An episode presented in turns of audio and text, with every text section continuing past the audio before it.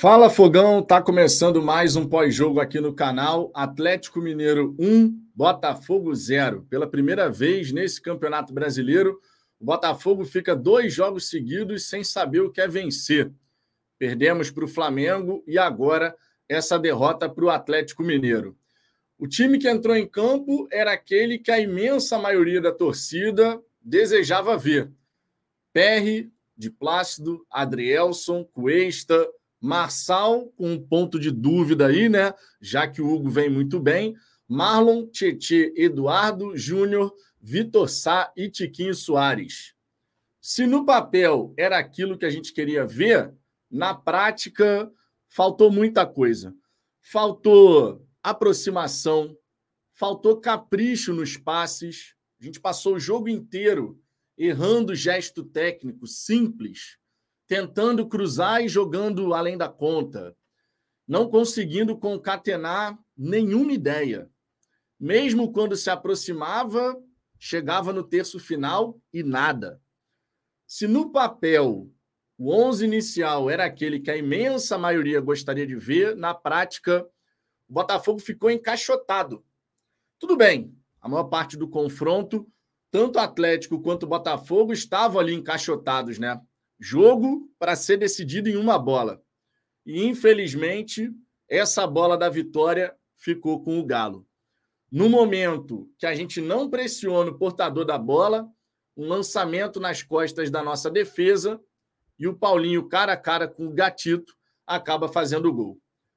O Botafogo nada produziu ofensivamente.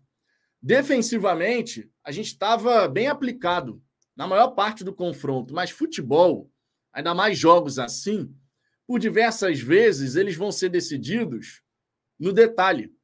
Eles vão ser decididos numa única oportunidade que você consiga conectar o homem que tem a posse da bola com o finalizador. O Botafogo passou todo esse jogo sem conseguir conectar o homem com a posse da bola com o finalizador. Tivemos até duas grandes oportunidades com o lançamento do Marlon Freitas e do Cuesta ainda na primeira etapa. Duas boas chegadas com esses lançamentos nas costas da defesa do Galo, mas infelizmente o Júnior Santos não conseguiu dominar e finalizar em ambas as situações. O Botafogo não conseguia trocar passes. E honestamente, não há plano de jogo que você consiga executar da melhor forma possível se o gesto técnico não acontece. Alguns torcedores podem pensar: não, mas o Bruno Lage colocou o time para empatar. Não é verdade. Só que a postura da equipe dentro do confronto, a postura da equipe foi sim uma postura de um time que ia ser pragmático. Vamos aqui segurar o resultado se der para encaixar uma bolinha, a gente encaixa e vence o jogo. Não muito diferente do que a gente já viu esse próprio Botafogo nesse campeonato quando joga de visitante. Nós fomos assim em algumas oportunidades. Só que o que chateia o torcedor é que você só vê a equipe decidir acelerar o jogo quando você fica atrás do placar. Durante todo o confronto, o que a gente viu foi um Botafogo trocando passes com a maior calma do mundo, lá na defesa. Tentava entrar no campo de, de ataque, tentava entrar no campo de ataque, bloqueado, voltava. Chegava ali no mano a mano com o lateral, ao invés de tentar partir para um contra um, voltava. Tentava um cruzamento, errava. Esse foi o Botafogo ao longo de todo o confronto. O Eduardo, na maior parte do confronto, sumido. Infelizmente, quando o Eduardo não aparece tanto para o jogo, a gente perde muita qualidade, porque é natural. Nosso camisa 33 faz a diferença quando aparece para jogar. Primeiro tempo inteiro, a gente nem ouviu falar o nome do Eduardo. Na saída para o intervalo, o Tietchan disse: um jogo de xadrez. Tomamos o checkmate, né? Tomamos o checkmate nesse jogo de xadrez. O Atlético Mineiro não fez uma partidaça, tampouco o Botafogo. Mas quem conseguiu colocar a bola lá dentro? Quem conseguiu fazer o gol da vitória? O time da casa. Ao Botafogo, nesse momento, e a todos nós, por consequência, resta manter a calma, manter a tranquilidade, especialmente falando dos jogadores, que no fim das contas são eles que vão entrar em campo contra o Corinthians, contra o Goiás, contra o Fluminense e até o fim do campeonato. Não é hora de se desesperar. Os jogadores têm que ter muita calma nessa hora. De verdade. A vantagem reduziu, mas ainda assim, uma boa vantagem. Sete pontos. Agora, o sinal de alerta por dois jogos seguidos pela primeira vez nesse Campeonato Brasileiro sem vencer e pior, perdendo sem pontuar, esse sinal de alerta fica ligado. Precisamos dar uma resposta já na partida contra o Corinthians. Não podemos pensar em hipótese alguma de passar três jogos seguidos sem sequer pontuar. O Corinthians contra o Botafogo deve entrar provavelmente com o time reserva pensando na semifinal da Copa Sul-Americana. Cabe, portanto, ao Botafogo ir a São Paulo e conquistar os três pontos. Hoje, hoje, definitivamente, o que a gente queria ver, ainda mais depois da vitória do Palmeiras ontem, era o Botafogo jogar como um campeão. Mas não foi o que aconteceu. Definitivamente, não foi o que aconteceu. Vou dar aquela passada na galera do chat, ver o que, que vocês estão falando por aqui, para a gente poder começar essa resenha daqui a pouquinho. Ricardo Azambuja deve estar por aqui também, mas nesse momento vou trocando uma ideia aqui com vocês. Camila Miguel, cabe ao Timão nos facilitar os três pontos. Não vamos achando que o Corinthians vai facilitar a vida de alguém, né? Ah, mas é o Palmeiras o vice-líder. O Corinthians está a cinco pontos do Z4. E quem entrar na equipe do Corinthians vai querer dar a vida para ter uma oportunidade depois na equipe titular. Vai ser mais um jogo difícil. Por isso que a gente tem que manter os nervos à flor da pele, manter os nervos sob controle, não deixar os nervos ficarem à flor da pele. Dois jogos sem pontuar pela primeira vez, repito. Isso não tinha acontecido ainda no Campeonato Brasileiro. Foi a primeira vez e que seja a única. Precisamos voltar a vencer. É, Pedro Miguel, Vitor, no essencial, concordo com tudo que falou na abertura. Todavia, só há duas opções aos botafoguenses. Vou te apoiar até o final com entusiasmo, como cantamos, ou nós deixamos de apoiar. Deixar de apoiar, obviamente, não é uma alternativa. Eu entendo o torcedor que está chateado, de cabeça quente, perfeitamente, eu entendo, sinceramente. Repito, a postura que eu queria ver do Botafogo era a postura de um time campeão. E hoje a gente não teve essa postura. Hoje, a maneira como a gente foi conduzindo o confronto, mesmo com a marcação do Galo bem encaixada, assim como a nossa estava durante quase todo o jogo, e infelizmente tivemos o gol do Galo, no momento que a gente não pressionou o portador da bola e permitiu o lançamento. Mas a maneira como o Botafogo foi trocando passe daqui, dali, muito lento, muito confortável com o que estava acontecendo. Toma o gol, decide acelerar. Precisava disso? Essa é a grande questão. Boa noite, Ricardo. Passa a palavra para você, para que você possa fazer suas considerações iniciais. E, na sequência, a gente vai aqui novamente passando na galera do chat. Cara, eu não vou dar boa noite, porque obviamente não é uma boa noite, mas. É...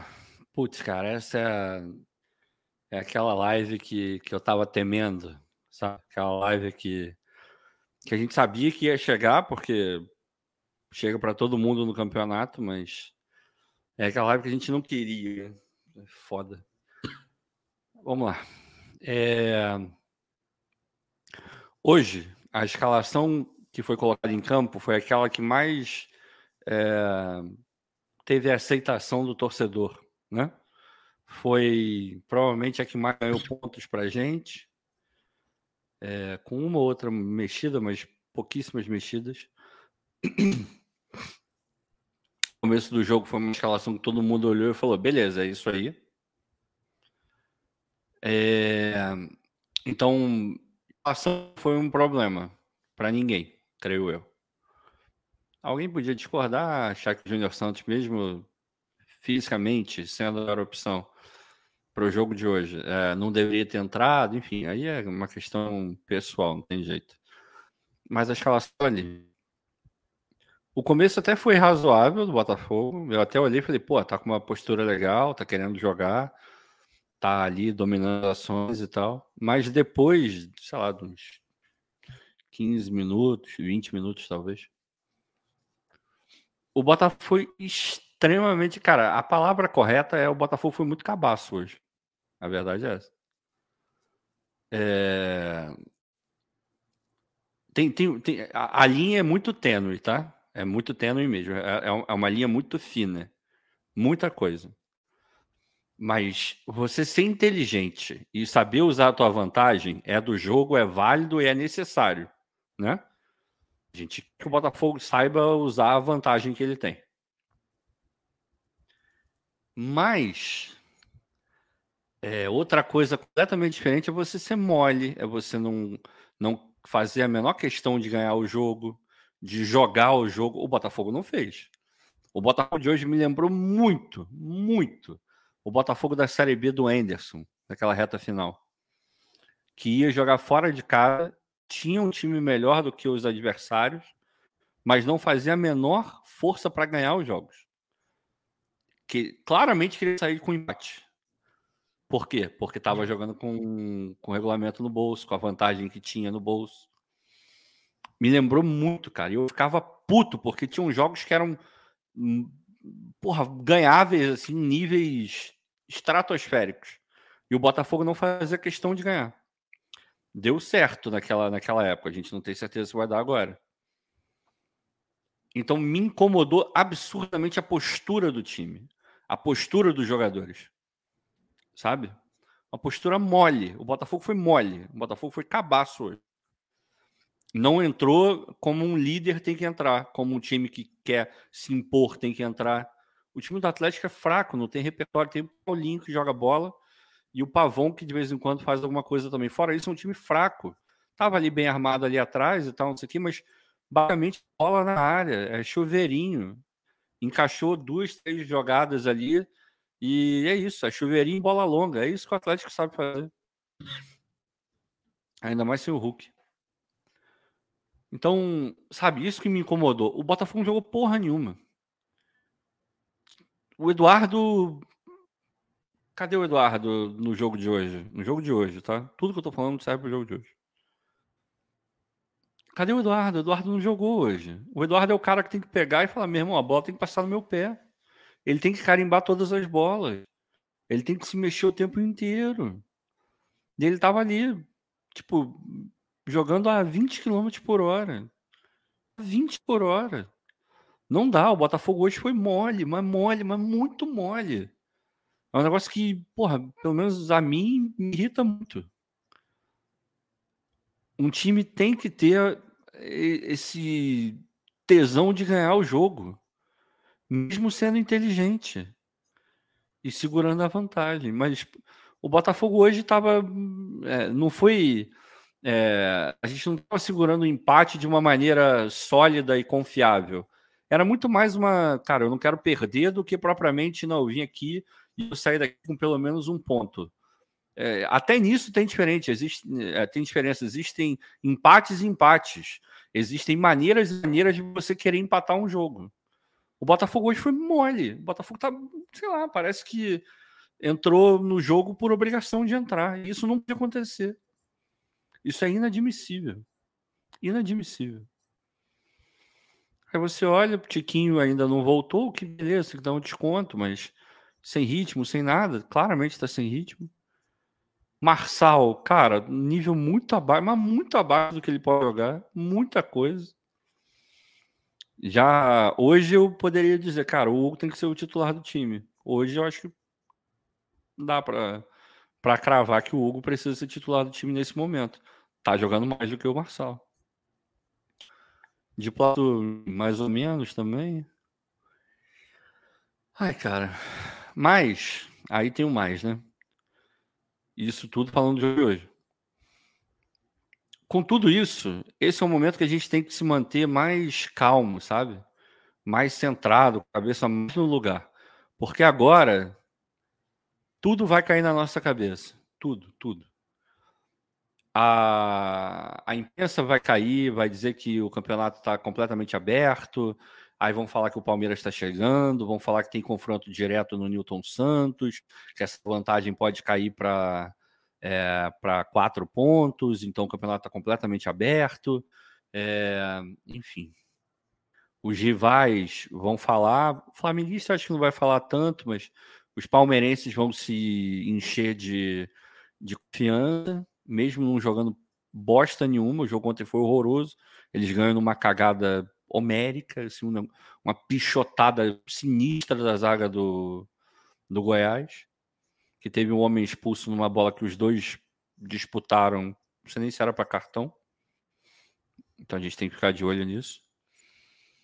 Então eles vão tentar, e eu tenho certeza que uma parcela da torcida do Botafogo já abraçou essa causa. De dizer que já era, que já acabou, que a gente já perdeu o Campeonato Brasileiro. Eu não estou nem, nem lendo o chat porque eu não quero me estressar. Tenho certeza que deve ter uma porrada de mensagem nesse, nesse nível. E no Twitter deve ter, em outros tantos devem ter. Repito, esse é um momento que a gente tem que botar a cabeça no lugar e saber que é, sim, o pior momento que a gente está enfrentando no campeonato, sem dúvida nenhuma. Mas que outros times passaram por momentos assim. O Palmeiras já teve duas derrotas seguidas. O Palmeiras, o Palmeiras já cara, ficou cinco jogos sem vencer. Pois é. Então, é ruim? É óbvio que é ruim. É claro que é ruim. Mas é, a gente já está, a gente está olhando e falou, opa, peraí, tem alguma coisa aqui. Sim, esse momento chegou. Tem alguma coisa aqui, é preciso ter uma conversa interna para que a coisa entre no eixo novamente, a gente não veja uma atitude tão patética e ridícula quanto a gente viu hoje. Pelo menos na minha opinião. Agora, a gente ainda tem uma vantagem bastante boa. Essa rodada era uma rodada mais complicada para a gente do que era para os nossos rivais. Teve rival que tropeçou, o Palmeiras quase tropeçou. A próxima rodada tem Grêmio e Palmeiras. Grande, grande chance de ter um empate, uma vitória do Grêmio. O Grêmio em casa é forte. Ou seja, a vantagem, se o Botafogo ganha do Corinthians também é um jogo muito ganhável. Se o Botafogo entrar contra o Corinthians reserva com a mesma atitude que entrou hoje, ah, pelo amor de Deus, né? Aí, aí mesmo, aí entrega o título pro Palmeiras e, e é isso, porque aí realmente não, não merece é, ganhar título de porra nenhuma. Um time tem, tem que se impor, cara. O Botafogo tem que se impor. Contra o Corinthians, reserva, ah, é na arena, foda-se o time principal do Corinthians, o Botafogo tinha, tinha que ganhar o jogo. Porque é muito melhor que o time do Corinthians. Um Corinthians horroroso. Ainda mais sem o Roger Guedes. Então, meu irmão, não tem outro resultado senão uma vitória contra o Corinthians. Então a gente pode voltar a abrir de novo. Então tem que ter muita calma, tem muita calma nessa hora. E aqui, pelo menos, eu não vou entrar nessa nessa coisa de tá tudo errado, tá tudo uma merda e nada presta e não sei o quê, porque a gente sabia que esse momento ia chegar, tá? A gente sabia que esse momento ia chegar. A gente avisou às vezes que esse momento ia chegar. E não é porque é bola de cristal e nem, nem é porque o Botafogo tá fadado a, ao fracasso. Não tem nada a ver uma coisa com outra. É porque o campeonato é assim. O que a gente estava fazendo era completamente fora da curva. Todos os times do campeonato vão oscilar, inclusive o nosso. Está oscilando. São três derrotas seguidas, contando com a Sul-Americana para quem ficou dois meses sem perder, é ruim. Desacostumou, a gente não sabe lidar com isso. Agora, tem que ter a cabeça no lugar, não tem jeito. Não tem jeito. Se perder a cabeça, aí sim o vaca vai para o brejo. Não pode perder a cabeça. Não pode perder. Porque é rodada após rodada. Essa rodada era complicada para a gente. A próxima rodada é mais complicada para os rivais. E assim a gente vai. Vamos para trocação. Vai para trocação, porra. Vamos lá, vai, uma rodada vai ser ruim, a outra vai ser de repente boas e mais uma ruim na frente. E assim a gente vai. Agora, se desesperar, meu irmão, já era. É, Para a galera que não entendeu, quando a gente fala aqui que a gente tem que ter calma, a questão é muito simples, né? Vai adiantar alguma coisa? Entrar num desespero total, numa espiral negativa completa e pronto, tudo acabou, não dá mais, não vai dar certo, o Botafogo vai entregar? Não adianta, né? Tudo bem que isso é muito particular de cada um. Cada torcedor tem o direito de agir como bem entender. Hoje, hoje, o time merece todas as críticas, assim como a gente fez no jogo contra o Flamengo. Fizemos as críticas necessárias. Agora, transformar, sim, um momento de instabilidade, conforme o Ricardo destacou, a gente ficou dois meses sem perder. Tu engata três derrotas seguidas contando com a Sul-Americana, é o pior momento do Botafogo em bastante tempo, inclusive. Agora, não transformar isso em algo maior para que seja mais prejudicial. E por isso eu falei, os jogadores do Botafogo, principalmente, tem que ter a cabeça no lugar. O torcedor, ele vai ficar chateado, ele vai passar uma semana de bosta agora. Verdade é essa, a gente já sabe. Essa próxima semana, o próximo jogo é só na sexta. Então a gente vai passar domingo, segunda, terça, quarta, quinta, remoendo, olhando a tabela e preocupado. Pô, a distância, quando virou o turno, era de 13 pontos, está em 7. Essa distância reduziu bastante. Praticamente metade. Metade, né? Dá para colocar. É, então, assim, é óbvio que é um momento ruim do Botafogo. É óbvio. Agora, quando a gente fala em manter a calma, é por uma questão simples. Se a gente começar a entrar em parafuso, em parafuso, e achar que está tudo perdido quando o Botafogo segue na liderança sim, com uma vantagem menor do que possuía, eu, particularmente falando, acho que isso não vai ajudar em absolutamente nada. Aí a galera começa, fora laje, não sei o quê, meu irmão, vamos falar a real. A real, a real, a real, nesse jogo. Nesse jogo, o Laje colocou o time que geral queria. Pode ter certeza que o Laje não chegou para os jogadores e falou: nós vamos jogar para empatar, tá? Nós estamos entrando em campo para empatar. Pode ter certeza disso. Esse papo não rolou. Agora, a maneira como o time foi se comportando dentro de campo, ao longo do confronto, com a marcação do Galo encaixada, um time que foi trocando passes de forma lenta, confortável com a situação que estava no confronto, errando passe para caramba. Meu irmão, a, a o dia, a noite, né, melhor dizendo, dos nossos atletas foi horrorosa. A noite dos nossos atletas. As substituições que o Laje fez foram equivocadas. Já era previsto que o Tiquinho não iria jogar os 90 minutos ainda. Para quem fala, pô, tá tirando o Tiquinho direto. Já era previsto contra o Flamengo, já era previsto hoje. Ele jogou 55 minutos contra o Flamengo, hoje foram 70, praticamente, contando os acréscimos do primeiro tempo. Então já estava no script. As alterações do Laje foram incorretas na noite de hoje? Não foram. Hoje o Laje não teve culpa de nada. Hoje o Laje não teve culpa de nada. Passe. O Botafogo errava troca de passe, cruzamento, não acertava nada. E aí não, entra aquilo que eu já falei. Não há plano de jogo, não há plano de jogo que funcione se o gesto técnico é executado incorretamente.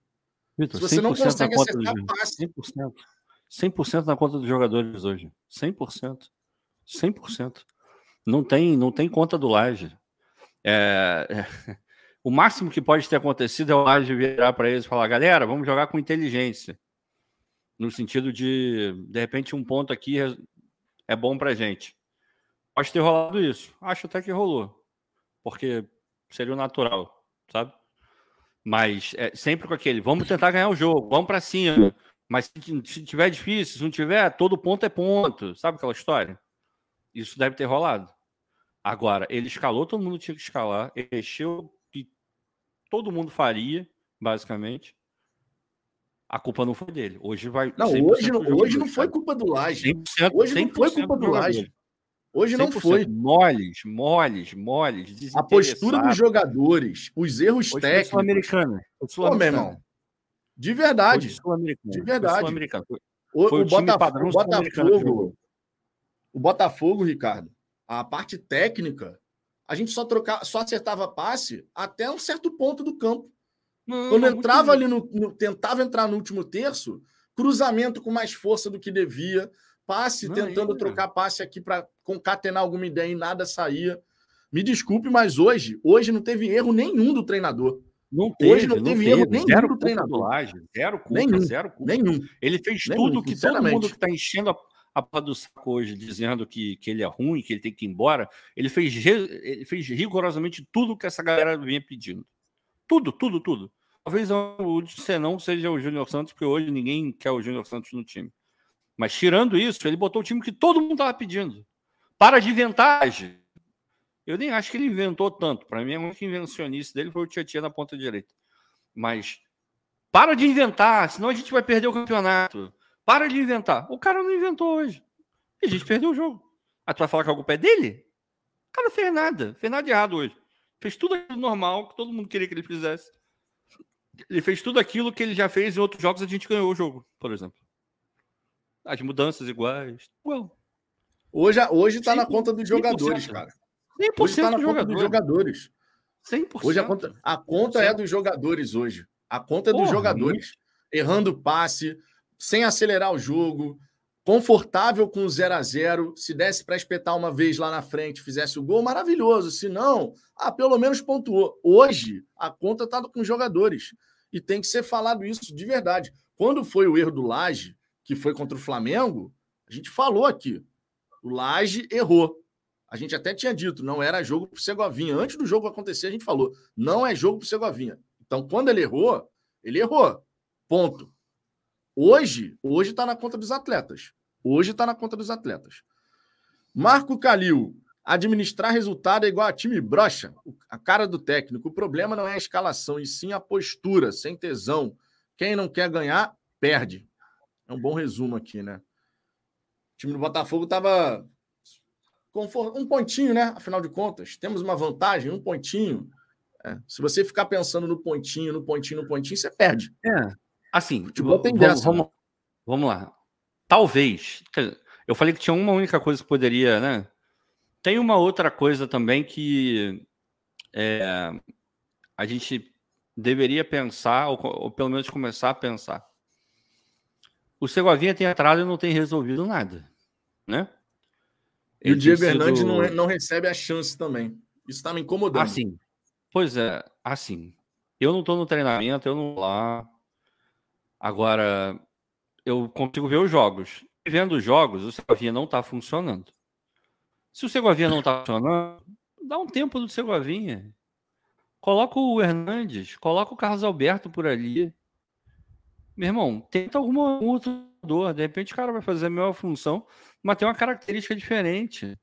Com o Carlos Alberto você ganha um pouco mais de velocidade, você consegue falar para ir para a linha de fundo, você consegue alargar um pouco mais o campo. De repente você consegue fazer alguma jogada. É... Então, vamos lá. Isso você pode botar na conta do Laje. De repente ele poderia ter tentado alguma, alguma coisa diferente do que só colocar o Segovinha. É, agora, todo o resto, meu irmão, desculpa, aí vai na conta dos jogadores, assim, porque não dá. A postura que o Botafogo teve hoje era uma postura de. Assim, se o Botafogo tivesse 20 pontos na frente, me incomodaria, mas me incomodaria menos. O Botafogo não tá 20 pontos na frente. O Botafogo estava a 10 pontos hoje. 10 não, na verdade eram. Quantos eram hoje? 8, né? 7. 8 7. 7. Não, Sete. antes de começar o jogo. 7. Eram sete? Então. Perdeu? É, a gente perdeu sete foi pontos. sete. Continua. Pois é. Sete pontos. É, uma, é, é legal, é uma, uma boa vantagem, mas não dá para você entrar num jogo. Ah, não, não vou jogar, não. Vou só cozinhar o jogo aqui, vou pegar esse um ponto e vou voltar para o Rio de Janeiro. Não dava para ter essa postura. A postura, porra. Até jogadores que você olha, assim, normalmente os caras são. Porra, o Marlon Freitas hoje, ele tava sei lá, ele pegava a bola, jogava para pegava a bola, jogava para o outro. Você não, via, você não vê brilho nos jogadores, sabe? Aquela gana, aquela vontade de disputar toda a intensidade que a gente se habituou, né, cara? Não tem, cara, não tem. A tá intensidade, tá tendo, A não tá intensidade. Tá a gente se acostumou a ver esse time do Botafogo intenso. Ó, mas também não vamos falar aqui que o Botafogo fora de casa, seja com Castro, com Laje, jogava futebol da seleção de 82, tá? Isso é, nunca não, aconteceu. Nunca jogou. Tá? Nunca jogou. Sejamos nunca sinceros jogou. aqui. Fora de casa, o Botafogo sempre foi muito pragmático. Certo? Sempre muito pragmático. Nunca foi um time que fora de casa deu espetáculos. Não foi. Não foi o caso. Agora, a gente também, também não via o time do Botafogo satisfeito. tipo assim, vou ficar trocando passe aqui e vou levar o jogo. Vou levar o jogo. Essa postura não é uma postura de um time que está afim de ser campeão de verdade, esse tipo de postura que a gente viu hoje ao longo do confronto, um time que não estava focado em acertar os passes, errando cruzamento, trocando passes com uma morosidade incrível lá atrás. Irmão, isso não pode mais acontecer nesses 15 jogos que restam. Essa questão de foco, concentração, tesão pela vitória, essa é uma parada que não pode faltar. Não pode faltar. Ainda mais agora, ainda mais nesse momento. Os próximos dois jogos são muito importantes. Os próximos dois jogos são muito importantes. Se o Palmeiras tropeça contra Grêmio e Bragantino e o Botafogo ganha, a gente pode estar aqui depois de dois jogos falando assim aí, recuperamos a gordura. Agora, para isso acontecer, para a gente ganhar o Corinthians, mesmo com reservas, e depois em casa o Goiás, o time não pode ter essa postura. Isso é, é o time muito tá. Santos, né, Vitor? É, é, muito, claro. Assim.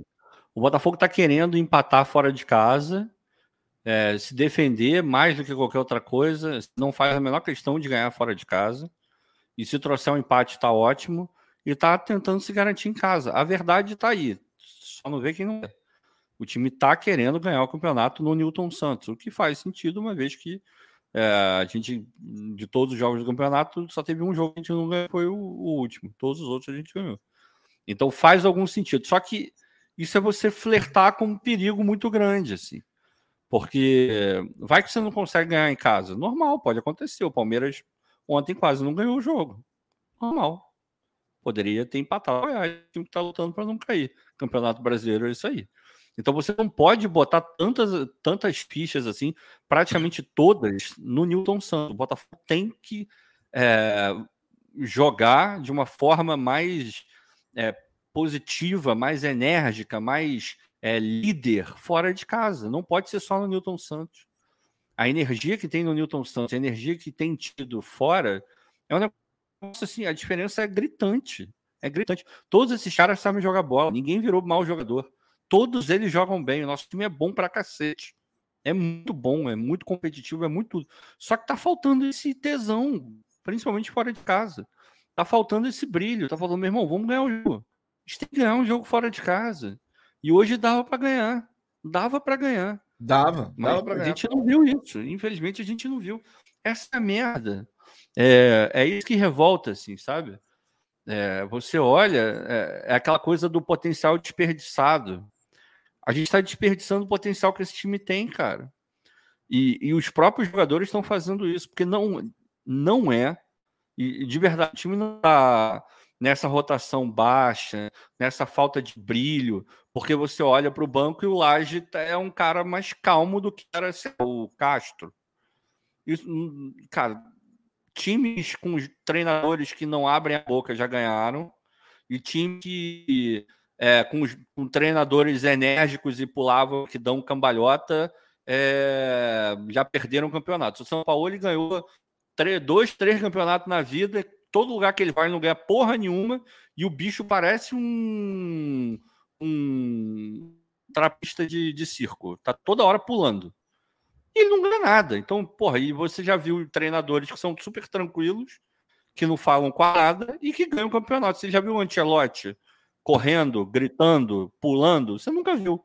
E o cara já ganhou 10 milhões de Champions, não sei quantos nacionais. Então, uma coisa não necessariamente tem a ver com a outra. Agora, os jogadores não podem ter a postura que eles tiveram hoje. Não podem. Não tem que ter não, o tesão. Não pode mais acontecer. E não está tendo, porra. Isso não pode voltar a acontecer. Sérgio Ferreira, alguns, alguns adversários se reforçaram bem na janela e aprenderam a jogar contra nós somando a apatia do Botafogo fica difícil. Temos que virar a chave. Manter a calma para não deixar uma derrota, duas derrotas seguidas no brasileiro, três no total, contando com a Sul-Americana, simplesmente jogar tudo por água abaixo, né? Não dá. É manter a cabeça no lugar, seguir trabalhando, mas precisa buscar o resultado contra o Corinthians. Precisa. E com uma postura bem diferente do que a gente tem visto, né? Especialmente nos jogos fora de casa. É, Eudemir Santos, Azambu de Vitão, calma e paciência. Hoje será a última live para canonização. é, o Eudemir sempre fala com a gente, né? E, cara, quando. Obviamente, o, o pior é tomar o gol e ver o time perdendo. É óbvio que isso é a pior coisa que, aconteceu. Não foi a pior coisa que aconteceu. Mas assim que a, porra, deu o apito final, cara, eu já pensei, puta merda, a live hoje vai ser pesada. Pô, hoje? Ser... Irmão, a semana inteira vai ser assim. Não, é, mas hoje pior, assim. é, não, tem, não tem comparação. Hoje, é, essa live aqui certamente vai ser pior. Se olhar o chat, Deus me livre, eu, tô, eu tô fazendo questão de não olhar muito. Porque aí vem, meu irmão, aí vem aquele pessimismo todo. Eu não sei se vocês lembram, o, o time que, que, que tem, tem sido a comparação para o Botafogo, o time nacional, né? A campanha que tem sido ali, o que a gente olha e tem mais ou menos uma ideia, foi a campanha do Corinthians. Aquele Corinthians que, porra, do Carilli, que ganhou uma porrada de jogo e é, tinha feito o melhor primeiro turno da história. Hoje também tem o mesmo número de pontos. O Botafogo ganhou, acho que um jogo a mais, então por isso é o melhor primeiro turno da história. Aquele time também caiu muito no segundo turno e teve um jogo, se não me engano, foi na Arena Corinthians, tipo, Corinthians e Palmeiras. O Palmeiras de novo.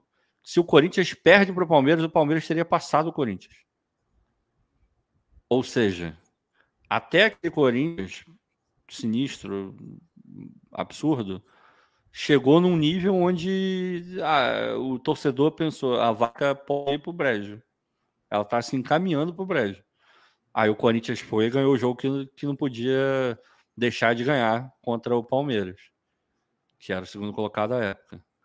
Então, assim, repito, todos nós sabíamos que esse momento chegaria. Várias vezes. Só que tem torcedores do Botafogo que para eles só interessa ganhar e a gente sabe que isso não existe.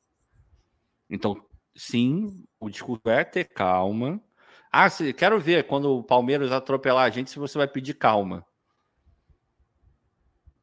Não adianta pensar na frente porque você não sabe o que vai acontecer. Repito, na próxima rodada a vantagem pode aumentar.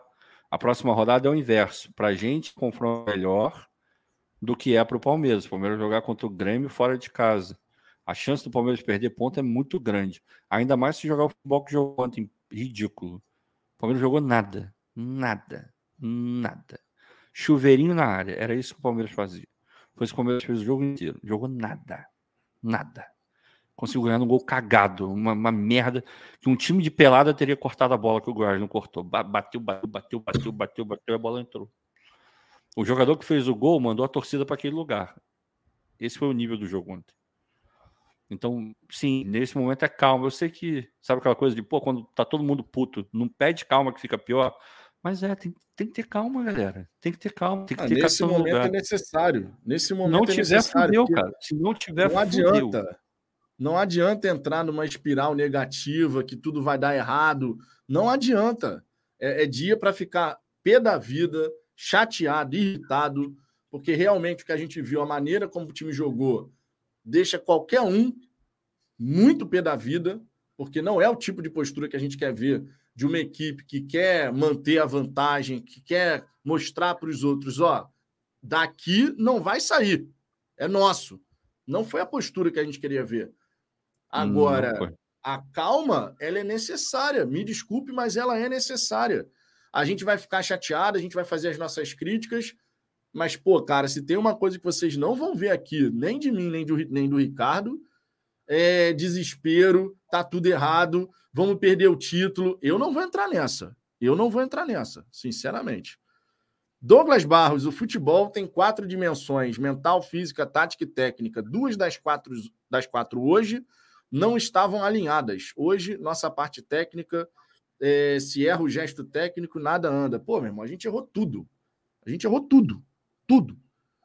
E toda hora eu ficava repetindo aqui em casa sozinho. Eu falei, cara, meu irmão, acerta o passe, mané. Eu fiquei o jogo inteiro assim, acerta a porcaria do passe. E a gente não conseguia nem acertar o passe. E ó, se o Júnior Santos ele acerta o domínio nos lançamentos do Cuesta e do Marlon. Foram duas a bolas. Podia ter né, feito o gol logo no começo do jogo, mas não conseguiu. Gesto técnico, gesto técnico. O primeiro gesto técnico que ele domina e estica demais, o outro ele nem consegue dominar. Gesto técnico. A gente não acertou gesto técnico ao longo da partida. Gabriel Moura, Vitor, não sou dono da verdade, mas na minha opinião, o Botafogo nem parece que está disputando título. Quando as coisas não vão bem na técnica, é necessário tentar na raça, concordo. Que raiva, maior parte do tempo andar em campo. A maior parte do tempo a gente foi cozinhando o jogo.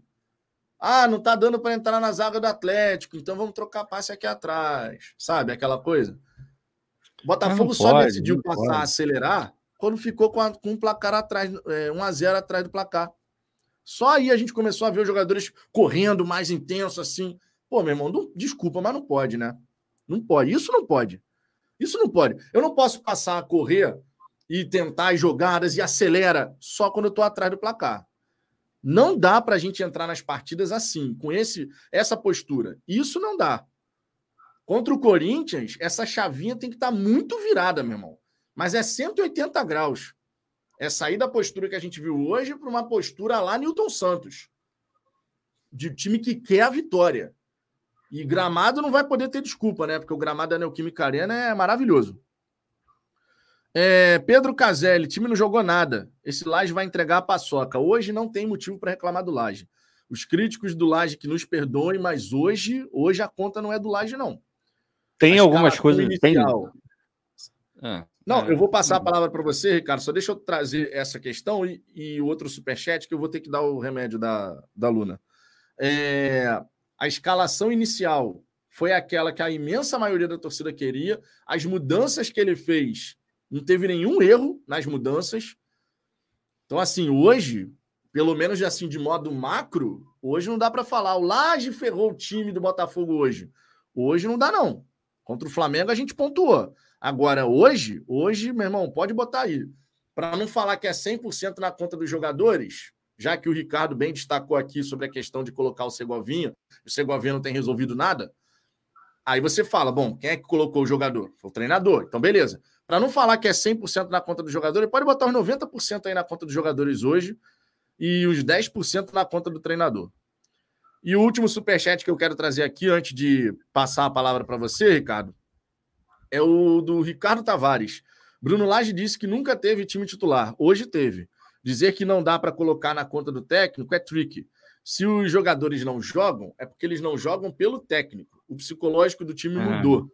Era um time que se recusava a perder, hoje é um time que deixa dúvidas. Cara, aí é você meio que levantar uma bola como se os jogadores não tivessem comprado o barulho do Bruno Lage. E, sinceramente, quando você vê um time que faz o jogo que fez contra o Curitiba, contra o Internacional, contra o próprio Bahia, ganhando bem, né? 3 a 0 mesmo que não tenha feito um jogo exuberante, mas buscando jogar, fazer o placar. Eu, sinceramente, também não vou entrar por esse caminho, não, Ricardo. Sendo muito sincero. Tá? Ah, porque ah, a parte psicológica do time pode pesar porque você está vivendo o primeiro momento de instabilidade. Esse time não tinha passado ainda dois jogos sem pontuar nesse Campeonato Brasileiro. Não tinha acontecido ainda. A gente tinha mostrado aqui, né, Ricardo? A gente tinha mostrado aqui. o Palmeiras é. já tinha passado cinco jogos sem perder. O Flamengo já tinha passado três jogos sem, sem ganhar. O Flamengo, três jogos, duas, três sequências. O Flamengo, o Palmeiras também teve duas, três sequências de jogos sem vencer. O Botafogo não tinha.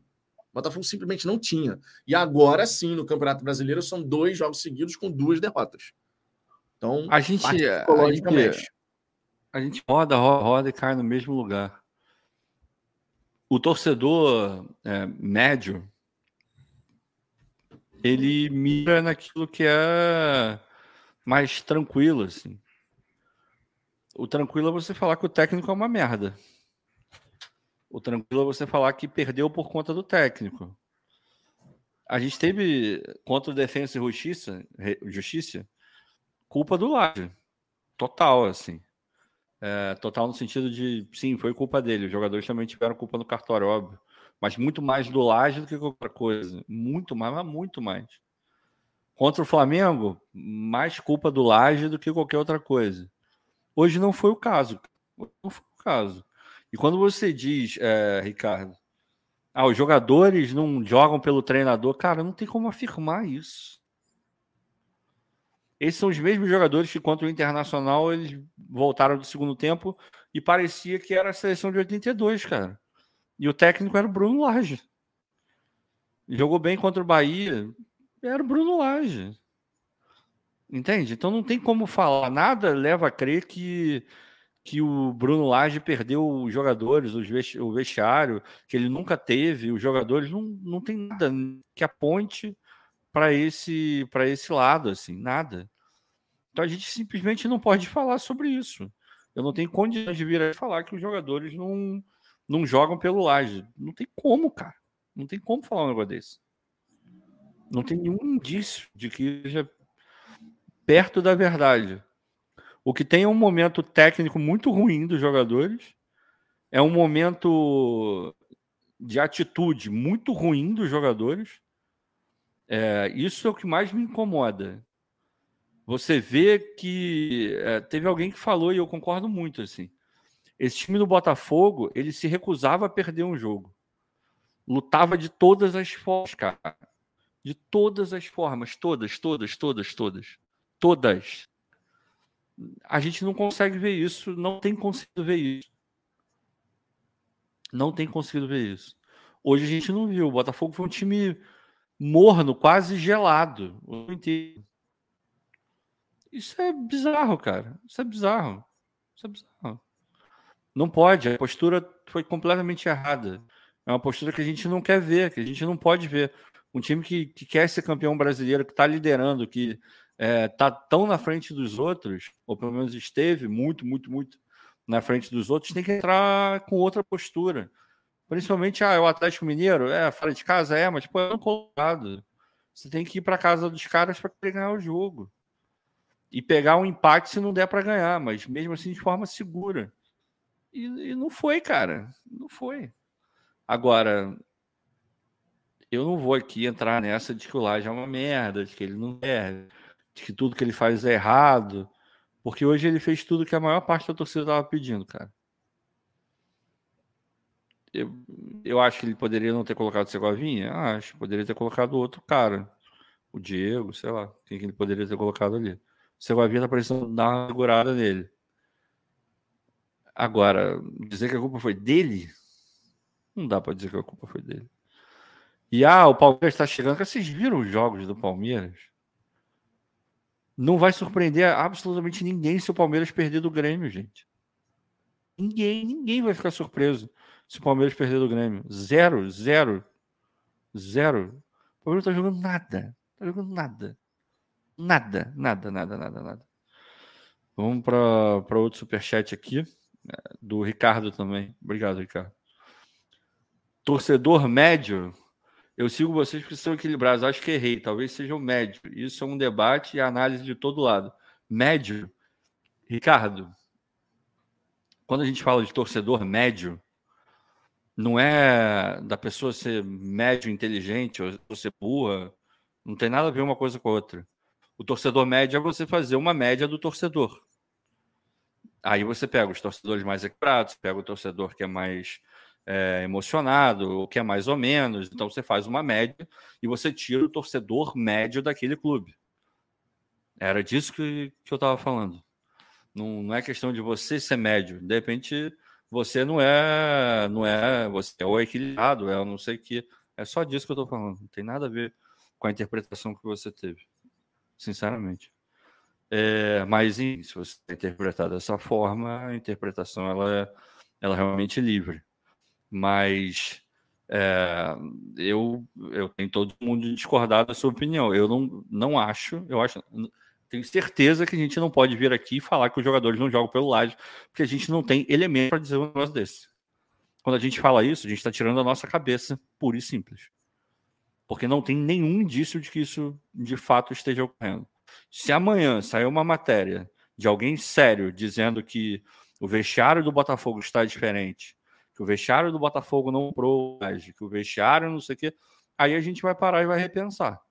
Mas até esse momento, qualquer pessoa que levante esse tipo de, de situação está fazendo isso sem o menor embasamento, só porque ela acha que é isso.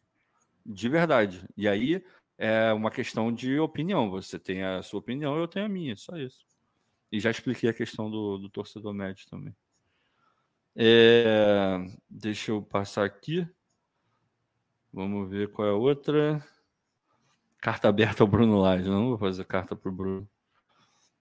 É, tem bastante torcedor rival, né? Obviamente. Vai ter torcedor rival. É, e assim, a gente não pode entrar nessa pilha, cara, do. O palmeirense vai falar. E ele falar, e ele vai falar, e ele vai falar, mas, cara, o Palmeiras já viveu um momento pior do que o Botafogo está vivendo agora. E recuperou em termos de resultado, em termos de performance, não recuperou nada. O Palmeiras não está jogando nada. Nada. O Palmeiras não está jogando nada. Nada. É... O Botafogo em casa ainda faz boas partidas. O Botafogo não jogou mal contra o Flamengo. Teve bons momentos contra o Flamengo. O Botafogo poderia ter ganho o jogo do Flamengo. Teve erro de arbitragem, aquela coisa toda. Teve erro do Laje, dos jogadores, claro. Mas o Botafogo poderia ter ganho. Então, o Botafogo. Hoje sim foi um jogo muito ruim do Botafogo. Foi um jogo muito ruim. Para mim foi muito ruim. Porque o Botafogo não apresentou nada. Nada. E teve a questão da arbitragem também. O lance da arbitragem, eu tô vendo que tem muita gente falando sobre isso no chat aqui. Teve, eu fiquei com a impressão, eu não sei se foi só eu que fiquei com essa impressão, de que os jogadores, quando vão reclamar com o árbitro, eu acho que é o Diego está na frente dele, o Diego Costa reclamando com ele, eles viram e falar, ah, eles disseram que bateu na sua mão, eles disseram que bateu no braço. Eu fiquei com essa sensação de ter ouvido, de, a leitura labial que eu fiz do, do árbitro, eu creio que ele falou isso, tá? E em nenhum momento eu vi a câmera da TV se aproximando do lance. A câmera foi só aquela que eles usam para ver se teve impedimento ou não. Porque se a justificativa não for essa, de que bateu na mão dele, não existe justificativa possível para você ter anulado aquele gol. O Diego não participa da jogada em absoluto. Ele não faz menção de ir na bola. Então não porque lá. E a bola vem do, do jogador é, do Atlético Mineiro. Eu fiquei com a impressão de que o árbitro falou isso para ele. Mas alguém teve essa impressão também? É, enfim, foi isso que eu que eu via, sabe? É, agora, Sim, a arbitragem nesse lance, se tiver anulado esse gol foi, parece que foi absolutamente legal.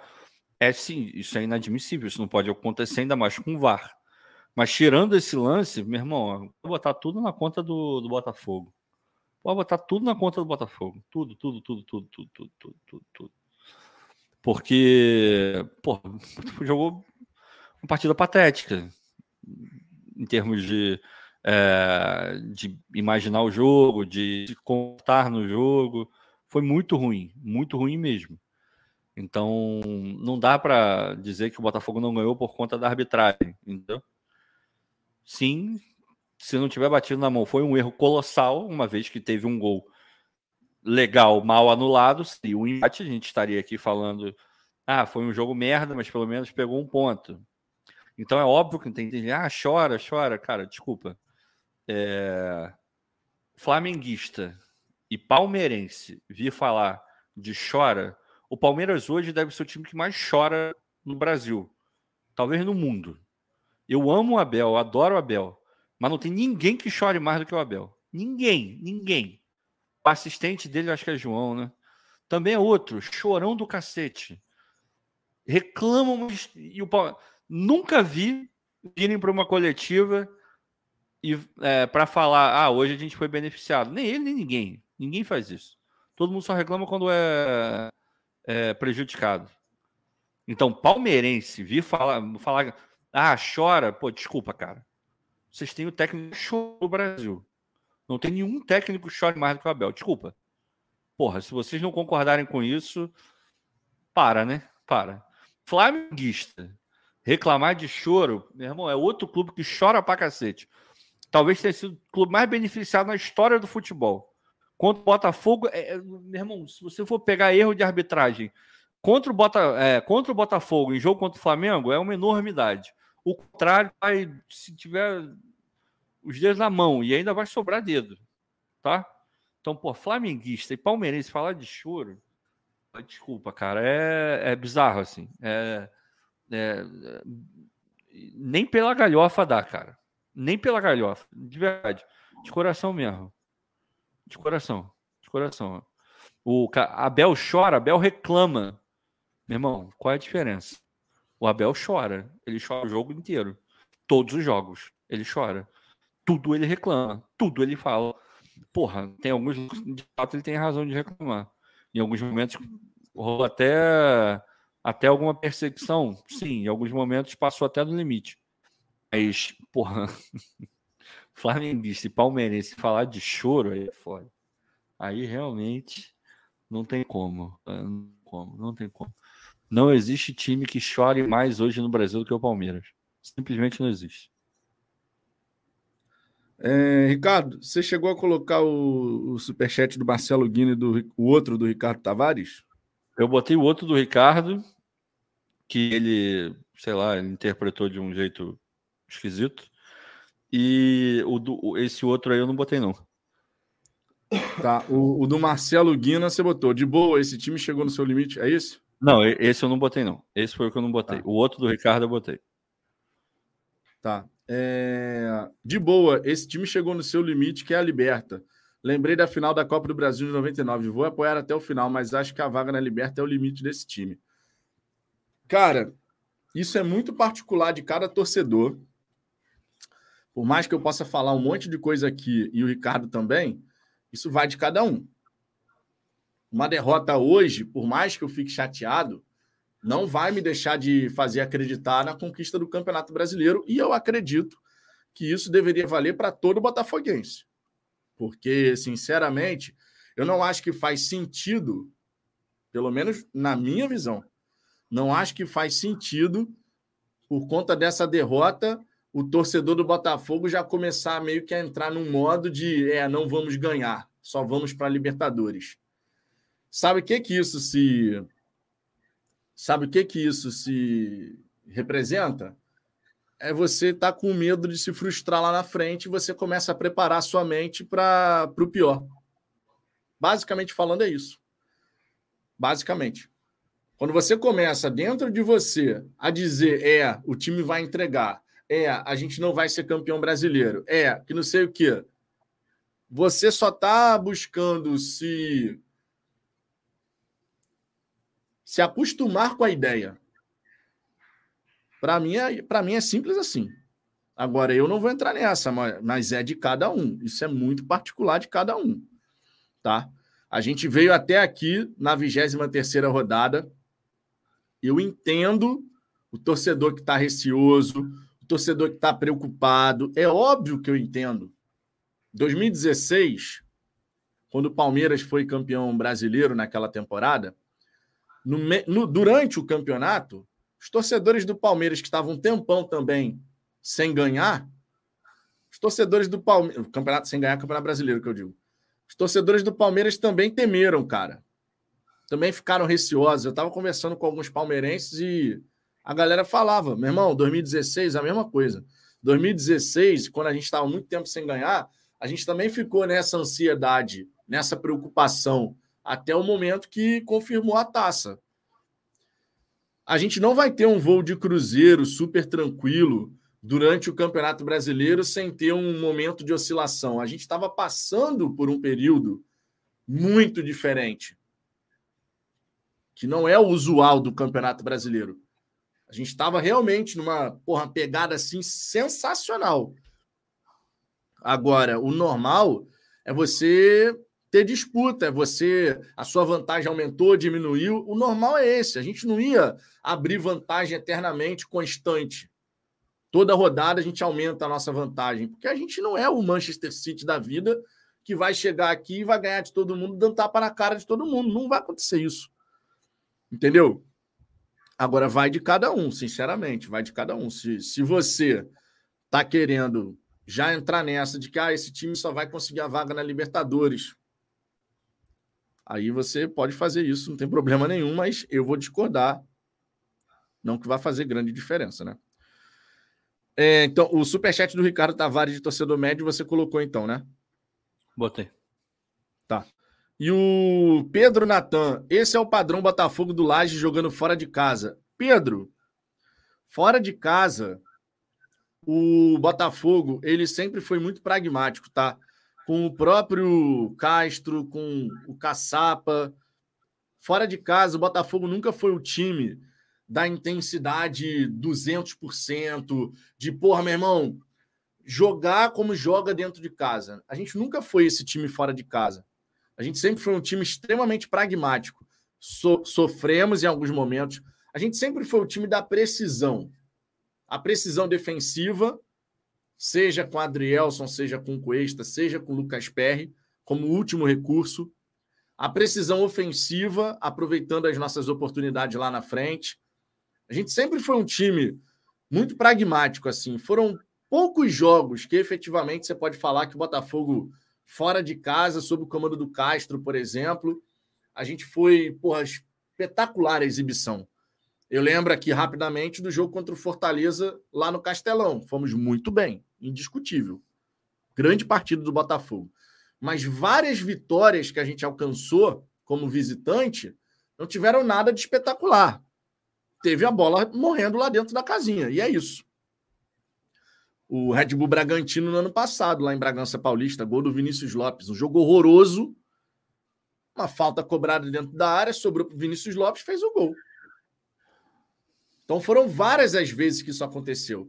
Só que como a gente veio ganhando, faz parecer que agora a forma como o time está jogando como visitante é muito ruim. Por quê? Porque a gente não ganhou o Santos, não ganhou o Cruzeiro, não ganhou o São Paulo, não ganhou hoje. E vou te falar: Cruzeiro e Atlético Mineiro foram os dois piores jogos do Botafogo nesses quatro aqui que eu falei. Contra o São Paulo, a gente podia ter vencido, a postura do Botafogo não foi ruim naquele jogo no Morumbi. Contra o Santos, tivemos a posse de bola, mas fomos levando o jogo também daquele jeito, só decidimos acelerar no fim.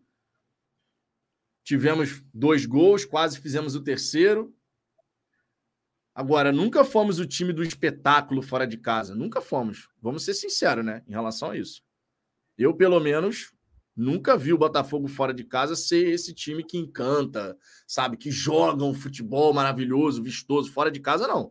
Dentro de casa, já. Algumas vezes. Nessa temporada, né? É, o Douglas Barros aqui. Muitos irmãos acreditavam que vivíamos uma magia de Cinderela, que meia-noite tudo vai se desfazer. Irmãos, nós não somos Cinderela, sete pontos é muita vantagem. É claro que tudo depende da perspectiva, né, Ricardo? Porque sete. É tipo assim: quando a gente estava dois pontos à frente da liderança, lá na 12 rodada, antes da 12 rodada, quando a gente foi enfrentar o Palmeiras, quando a gente tinha dois pontos de vantagem apenas e depois a gente abriu sete pontos, a perspectiva é positiva, porque você sai de dois para sete e você tem aquela sensação de que estamos progredindo. Agora não, a gente sai de 13 na virada do turno para 7, então dá a sensação de regredir. Então, essa perspectiva, por mais que sete pontos ainda seja uma boa vantagem, mas considerando que a gente já teve 13, isso acaba tendo um impacto muito grande na maneira como o torcedor ele vai encarar o momento, né? Se hoje, por exemplo, a gente tivesse na situação lá da 11 décima primeira, décima segunda rodada, de ampliando a nossa vantagem, o torcedor olharia os sete e falaria, pô, sensacional. Só que não é isso que está acontecendo. Cara, é, a gente já falou, eu já escrevi lá no Fogão Net, e eu realmente acredito nisso, e, e, e essa é a, a, maneira correta, tá? E eu realmente acho que não uma, uma opinião é, diferente disso, tá? Campeonato brasileiro, campeonato de pontos corridos de maneira geral, mas esse campeonato especialmente, o brasileiro, que é muito complicado, é muito disputado, você tem que olhar rodada a rodada. Se você quiser tirar uma conclusão mais acertada e algo mais é, próximo de, de ser não definitivo, mas de ser muito, muito, muito sólido, você precisa olhar algumas rodadas, pelo menos umas 5, 6 rodadas. Pelo menos. O Botafogo tem 7 pontos de vantagem agora. Está passando por um momento de instabilidade. Mas todos os outros já passaram por esse momento. Todos. O Flamengo vive o campeonato inteiro nesse momento. O Grêmio só ganha em casa, não ganha fora de ninguém. O Fluminense também toda hora tá perdendo o jogo aí, perdeu hoje pro Vasco. O Palmeiras até ontem, não, não, se vocês forem pegar os últimos jogos do Palmeiras, eu acho que dos últimos cinco jogos, acho que eles não fizeram um gol em três, eu acho. Ou fizeram só dois, dois gols, uma coisa dessa, assim. É um time que não, não leva gol, mas para fazer gol, nossa, mas é, é muito difícil o Palmeiras fazer gol. Mas muito difícil o Palmeiras fazer gol. Tem um problema crônico na frente para fazer o gol. E a gente sabe que para ganhar o jogo tem que tem fazer gol, né? O Palmeiras vem empatando muito, é um time que empata demais. Acho que oito empates no campeonato, se não me engano. Talvez até um pouco mais. Então, sabe, a gente a gente tem que botar a cabeça no lugar. O Campeonato Brasileiro, ainda mais esse campeonato, ele tem que ser olhado rodada a rodada. Essa rodada era uma rodada é, complicada para o Botafogo e menos complicada para os rivais. A verdade é essa. E mesmo assim teve que rival, teve rival tropeçando, o Flamengo perdendo para o Atlético em casa. O Palmeiras quase tropeçou ontem, mas faltou muito pouco para tropeçar. Assim como faltou pouquíssimo contra o Cruzeiro. Ganhou dois jogos onde não merecia ganhar. Simples assim, não três aí, né? Teve o Vasco não, é, também na história. Teve o Vasco, é, teve o Vasco também que o Vasco foi prejudicado com um gol legal anulado. Então, o Palmeiras está ganhando, o que é maravilhoso, é óbvio. Foda-se como você vai ganhar, você tem que ganhar. Mas não está jogando nada, nada.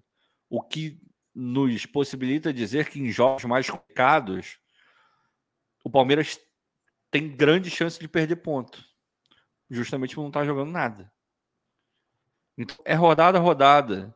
A gente hoje está aqui olhando o chat, é uma tragédia quase que absoluta. São poucos os que estão conseguindo manter a cabeça no lugar. Pouquíssimos, diria eu. Pouquíssimos. Aí, digamos que na próxima rodada o Botafogo ganha do Corinthians, e aí a gente aqui usa muito pouco a palavra obrigação, né? que obrigação do futebol é, é, é, e na verdade no esporte é, é, muito complicado. Obrigação de ganhar, cara, é, é, muito complicado. Talvez no basquete você possa aplicar isso, porque é quase impossível de um time muito pior do que o outro ganhar o jogo. Normalmente é sempre um passeio, é um massacre. Basquete é outro, outra parada, outro nível assim. O vôlei também é um pouco disso. Agora, no futebol, um time pior, ele pode ganhar do melhor assim isso já aconteceu inúmeras vezes. Então, a obrigação no futebol é muito complicado. A obrigação que existe é que você faça o melhor trabalho que você pode. Que você se empenhe 100% da forma e, se puder, 200%, melhor ainda. A gente não viu isso hoje. Então, a obrigação do Botafogo é entrar em campo contra o Corinthians para se impor de um jeito inquestionável contra o Corinthians.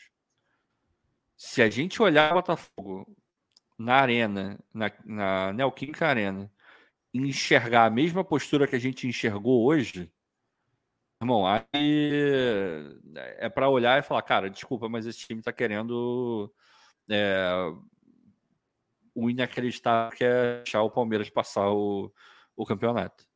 Não pode ter a postura que a gente teve hoje. É inadmissível. Eu não sei o que precisa acontecer, mas qualquer coisa diferente de um Botafogo ligado 100% no jogo, pilhado, sendo positivo, inteligente, sabendo o que tem que fazer. Qualquer coisa diferente disso vai estar errada. Repare que eu não estou nem falando do resultado do jogo.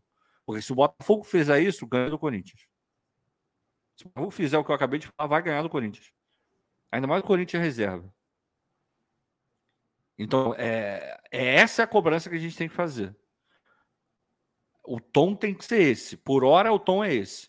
Jogou o Corinthians, Anel Química, com o time reserva, jogou do mesmo jeito, perdeu ou empatou, aí a gente, o tom tem que subir. Já falei isso aqui um milhão de vezes. O tom aqui é sempre gradativo. Sempre. Tem gente que na primeira derrota já vai para o nível 10 de cobrança, de grito, de desespero. A gente aqui não faz isso. A gente está subindo. Quanto Defesa e Justiça, crítica. Flamengo, crítica. Outros que não mereceu crítica hoje, a gente baixa o tom para o laje e aumenta o tom para o time. A gente sempre faz. O Fala Fogão ele é um grande equalizador de críticas. A gente vai olhando e fala, pô, hoje tem que subir um pouco. E a gente vai subir. Se a gente vai descer. É assim que funciona. Porque assim você, coloca, você consegue manter a tua cabeça no lugar, cara. Porque se não for assim, desespera, é tudo pra cacete. Aí, Samuel Portela, o título já era. Aí começa esse, porra, aí é foda, cara. Aí é difícil, cara. É difícil. Aí a cara, torcida começa a. Porra, sabe o que acontece? A galera muitas vezes espera, e isso é normal, porque ah, você está irritado com a situação, e muitas vezes a galera espera que do lado de cá a gente vá abrir live para falar precisamente aquilo que a pessoa quer ouvir. Aí, por exemplo, o Ilan, o Ilan Heller falou: três derrotas consecutivas e vocês pedindo calma. O que, que a gente deveria fazer aqui, Ilan? a é. gente está fazendo as críticas necessárias à equipe, porque hoje teve uma postura lamentável, lamentável. Estamos sinalizando, quando foi o erro do treinador contra o Flamengo, que teve um equívoco por parte do treinador.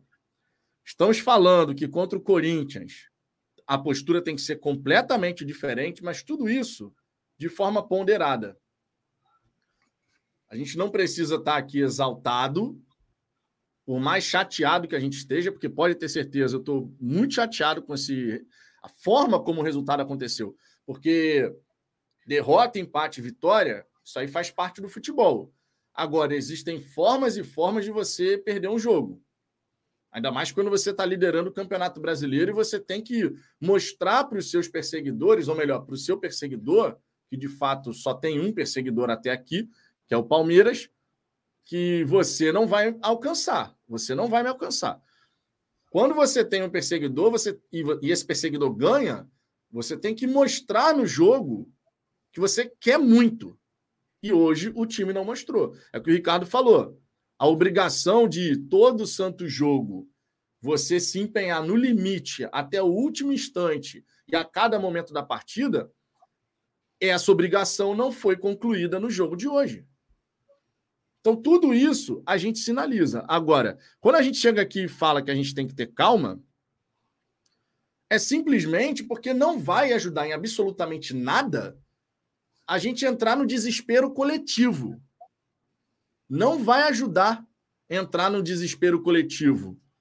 Todos os canais, então, da mídia alternativa têm que abrir live para descer além todo mundo, para falar que agora não vai dar mais, que desse jeito a gente vai perder o título. Todo mundo, então, tem que entrar no modo desespero coletivo. Eu acredito que isso não é produtivo. Eu acredito que não é para a gente ficar claro, como se tivesse tudo super legal, porque existe sim um sinal de alerta que já está ligado, já que a vantagem no, no fechamento do primeiro turno era de 13 pontos e agora está em 7. Então, obviamente, tem um sinal de alerta ligado. Mas a gente tem que manter a tranquilidade para não começar a gerar uma situação de desespero coletivo, onde vamos entrar naquela coisa de é, o Botafogo vai entregar, o Botafogo vai perder. Ah, porque não vai dar mais. Ah, porque o Botafogo agora só vai para Libertadores. Pô, o Palmeiras vai ultrapassar a gente. Eu não acho, sinceramente, que isso seja produtivo. Mas, Pô, no fim das vez, contas, cara. isso é de cada torcedor. Vocês podem considerar que a gente está aqui passando pano, essa baboseira de sempre, né? Quando perde, é, passa pano, não sei o quê. Não tem problema. Vocês querem chamar de passapano, você quer ficar pé da vida, você quer xingar o Laje eternamente, tá no seu direito, irmão. Tá no seu direito. Agora, o Ricardo apontou corretamente. Aqui no Fala Fogão, a nossa, o nosso tom de crítica ele vai subindo gradativamente. Hoje, o time mereceu muitas críticas pela postura que teve em campo, por não ter encarado essa partida como um time que quer ser campeão. Merece a crítica. O Bruno Lage hoje não teve responsabilidade pelo resultado, porque ele colocou o time que tinha que ser, ele fez as mudanças que tinha que ser. Contra o Flamengo, a conta vai muito mais para o Laje do que para os atletas. Então a gente sempre vai buscando ser ponderado para não ser injusto naquilo que a gente vai analisar e vai comentar. Agora, quem quiser achar como é o Samuel Portela, aplaude derrota. Quem quiser achar que na nossa maneira de falar a gente está aplaudindo derrota, sinta-se à vontade. A interpretação é de cada um, logicamente, né? Interpretação é de cada um. É, deixa eu trazer aqui outros comentários. O professor Daniel Coutinho, que é membro aqui do canal, o Botafogo precisa aprender mais com as derrotas. Eu concordo com isso daqui, cara. É, e, e, a gente vai poder mostrar isso, o Daniel, justamente no próximo confronto. E eu espero que a lição seja aprendida e assimilada, porque a postura que a gente viu hoje, nos últimos, nos próximos 15 jogos, né, que é o que resta do campeonato, a gente não pode ver novamente. Eu até aceito, Ricardo, e eu queria saber a sua opinião. Eu até aceito assim, pô, meu irmão, hoje o time se empenhou, mas dia foi horroroso, né, cara? A gente não acertou nada, mas assim, os caras, intensidade lá em cima, tentando, e errou e tenta de novo, e tenta de novo. Agora, da maneira como foi, cozinhando, sabe? Não, Aquela é, vamos levando. Isso eu, isso eu não quero mais ver do Botafogo é Campeonato Brasileiro. É isso que me irrita. O time que foi colocado em campo não me irritou em nada. Nada, zero. Era esse o time mesmo, e enfim. A substituição, eu já falei, eu não teria colocado o Segovinha, teria, teria colocado o Carlos Alberto, é, tentado um fato realmente novo ali dentro daquela história. O Segovinha vem entrando e não vem resolvendo nada. O que é natural também, jogador jovem vai oscilar. É, a cabeça do deck, porra, entrou, tava tudo dando certo. Quando tá tudo dando certo, meu irmão, é, até jogador médio vira craque, vira e o Bagre fica um baita de um jogador e, joga... e quando tá tudo errado, até o craque vira um jogador comum às vezes. Acontece. O Segovinha não tá lá nem lá nem cá. O Segovinha é um jovem que precisa ser trabalhado, precisa fisicamente evoluir, mentalmente evoluir, tecnicamente também evoluir, precisa virar um jogador pronto. Ele não é um jogador pronto e ele nem veio para isso. Ninguém falou que o Segovinha chegou pronto. Foi sempre colocado que é um jogo para o futuro. Só que no presente, como estava tudo tão bem encaixado e ele tem qualidade, é, de repente a, a, o lado mais cru dele ficou um pouco mais escondido e a habilidade dele aflorou e ajudou. O que está acontecendo com ele é a coisa mais natural do mundo, tá? Zero, zero. E quando eu digo que dá um tempo no Segovinha coloca outro, não é, ah, esse cara não serve. Dá um tempo, segura ele um pouquinho, faz parte também do aprendizado do jogador vai ficar ali no banco um pouquinho. Fica um, dois jogos sem entrar, aí no terceiro entra. Se tiver ganhando, melhor ainda, porque já entra, já ganha confiança, vai para cima, porque personalidade ele tem, a gente já viu isso. Então talvez esse seja o ponto do Laje. Agora, todo o resto, meu irmão, é foda. A gente entra num, num lugar que não é maneiro, sabe? É um lugar que, que não é, é um lugar equilibrado. E, e, pô, assim, é muito difícil, cara. É óbvio que o time caiu, o desempenho do time caiu, os números caíram. Fora de casa, o Botafogo é, é, é, é bem menos eficiente do que, ou tem sido menos eficiente do que, do que já foi. O Botafogo, é, eu, eu não sei essa rodada, mas o Botafogo hoje iniciou o jogo como o melhor visitante do Campeonato Brasileiro. E isso tem jogos com laje também. A gente tem empatado mais, a gente está tentando se garantir no Newton Santos. É, e repito, me lembra muito o time do Anderson. O time do Anderson era assim. Eu lembro de um jogo contra o Cruzeiro. A gente podia ter ganho o jogo do Cruzeiro e o Botafogo não quis ganhar o jogo do Cruzeiro. Jeito nenhum, jogou da mesma forma, desinteressado, meio mole, meio não sei o quê. Ah, eu quero levar um ponto. E, porra, isso me deixa puto, porque isso não é inteligente. Quando você joga dessa maneira, você está se colocando muito mais próximo da derrota do que até mesmo do empate. E isso não pode ser assim. É inadmissível. E vou te falar, a gente lembra daquele jogo contra o Cruzeiro, que foi um jogo muito ruim do Botafogo. O jogo de hoje foi pior. A postura hoje foi pior. Porque a postura contra o Cruzeiro era: a gente não pode perder. Não vai, tudo bem que a gente não, não, tá, não tá fazendo nada para ganhar, mas não vai perder essa merda. O Adrielson, porra, se desdobrando em, sei lá, em quantos. Todo mundo ali correndo para deixar a coisa ir pro brejo. O PR pegando o pensamento, pega umas bolas ali no final, cabeçado, e o caralho. Hoje não teve esse espírito. O Botafogo hoje foi preguiçoso. Preguiçoso. E um time que é líder do campeonato e vê o, o, o rival mais próximo ganhar um jogo numa cagada, mas ainda assim ganhar um jogo, não pode entrar no, no seu jogo com a postura que entrou hoje. Não pode entrar. Botafogo jogar fora de casa todos os jogos com a postura que jogou hoje, não merece ser campeão brasileiro. Tão simples quanto isso. Porque Exatamente. isso não é postura de um time que, que, que é campeão de nada. Exatamente. Nenhum time é campeão jogando com a postura que jogou hoje. Nenhum. E aí pode ser o Botafogo, pode ser o Palmeiras. Aí não tem nada a ver com, ah, são 28 anos sem título. Não tem nada a ver uma coisa com outra. Nada a ver uma coisa com outra. Podia ser o, o City. Se o City jogar fora de casa com a postura que o Botafogo jogou hoje, vai tomar trolha. Vai tomar trolha. Vocês acham que o City ganha todos os jogos? O City já, já empatou com o Crystal Palace em casa, que é infinitamente pior. Em, em campeonato ganhou que meteu 100 pontos. Então, não é, não tem nada a ver com 28 anos, tem porra nenhuma. Uma coisa tem nada a ver com outra. Não pode jogar do jeito que jogou hoje. A postura de hoje é completamente inadmissível. Inadmissível. Aí tem a parte técnica, não sei o quê, mas aí entra aquela coisa. Mesmo não vai a técnica, tem que ir na raça. Tem que ir no coração, tem que ir na vontade. Exato. Assim como foi no jogo contra o Cruzeiro. Hoje não passou nem perto disso. Nem perto. Se olhar a cara do Cuesta, hum, olhar para a cara do Adrielson, não, e a maneira, a maneira, e a maneira, Ricardo, como os caras estavam trocando passes lá atrás, os caras nitidamente trocavam os passes daquele jeito assim, ó. Vai, toma uma bola para você. Aí. É, preguiça. Assim, preguiça. Não, não foi. Não, não, a postura foi muito equivocada, cara. A postura foi muito equivocada, de verdade. E, e esse, esse jogo não era para isso. Nenhum jogo é.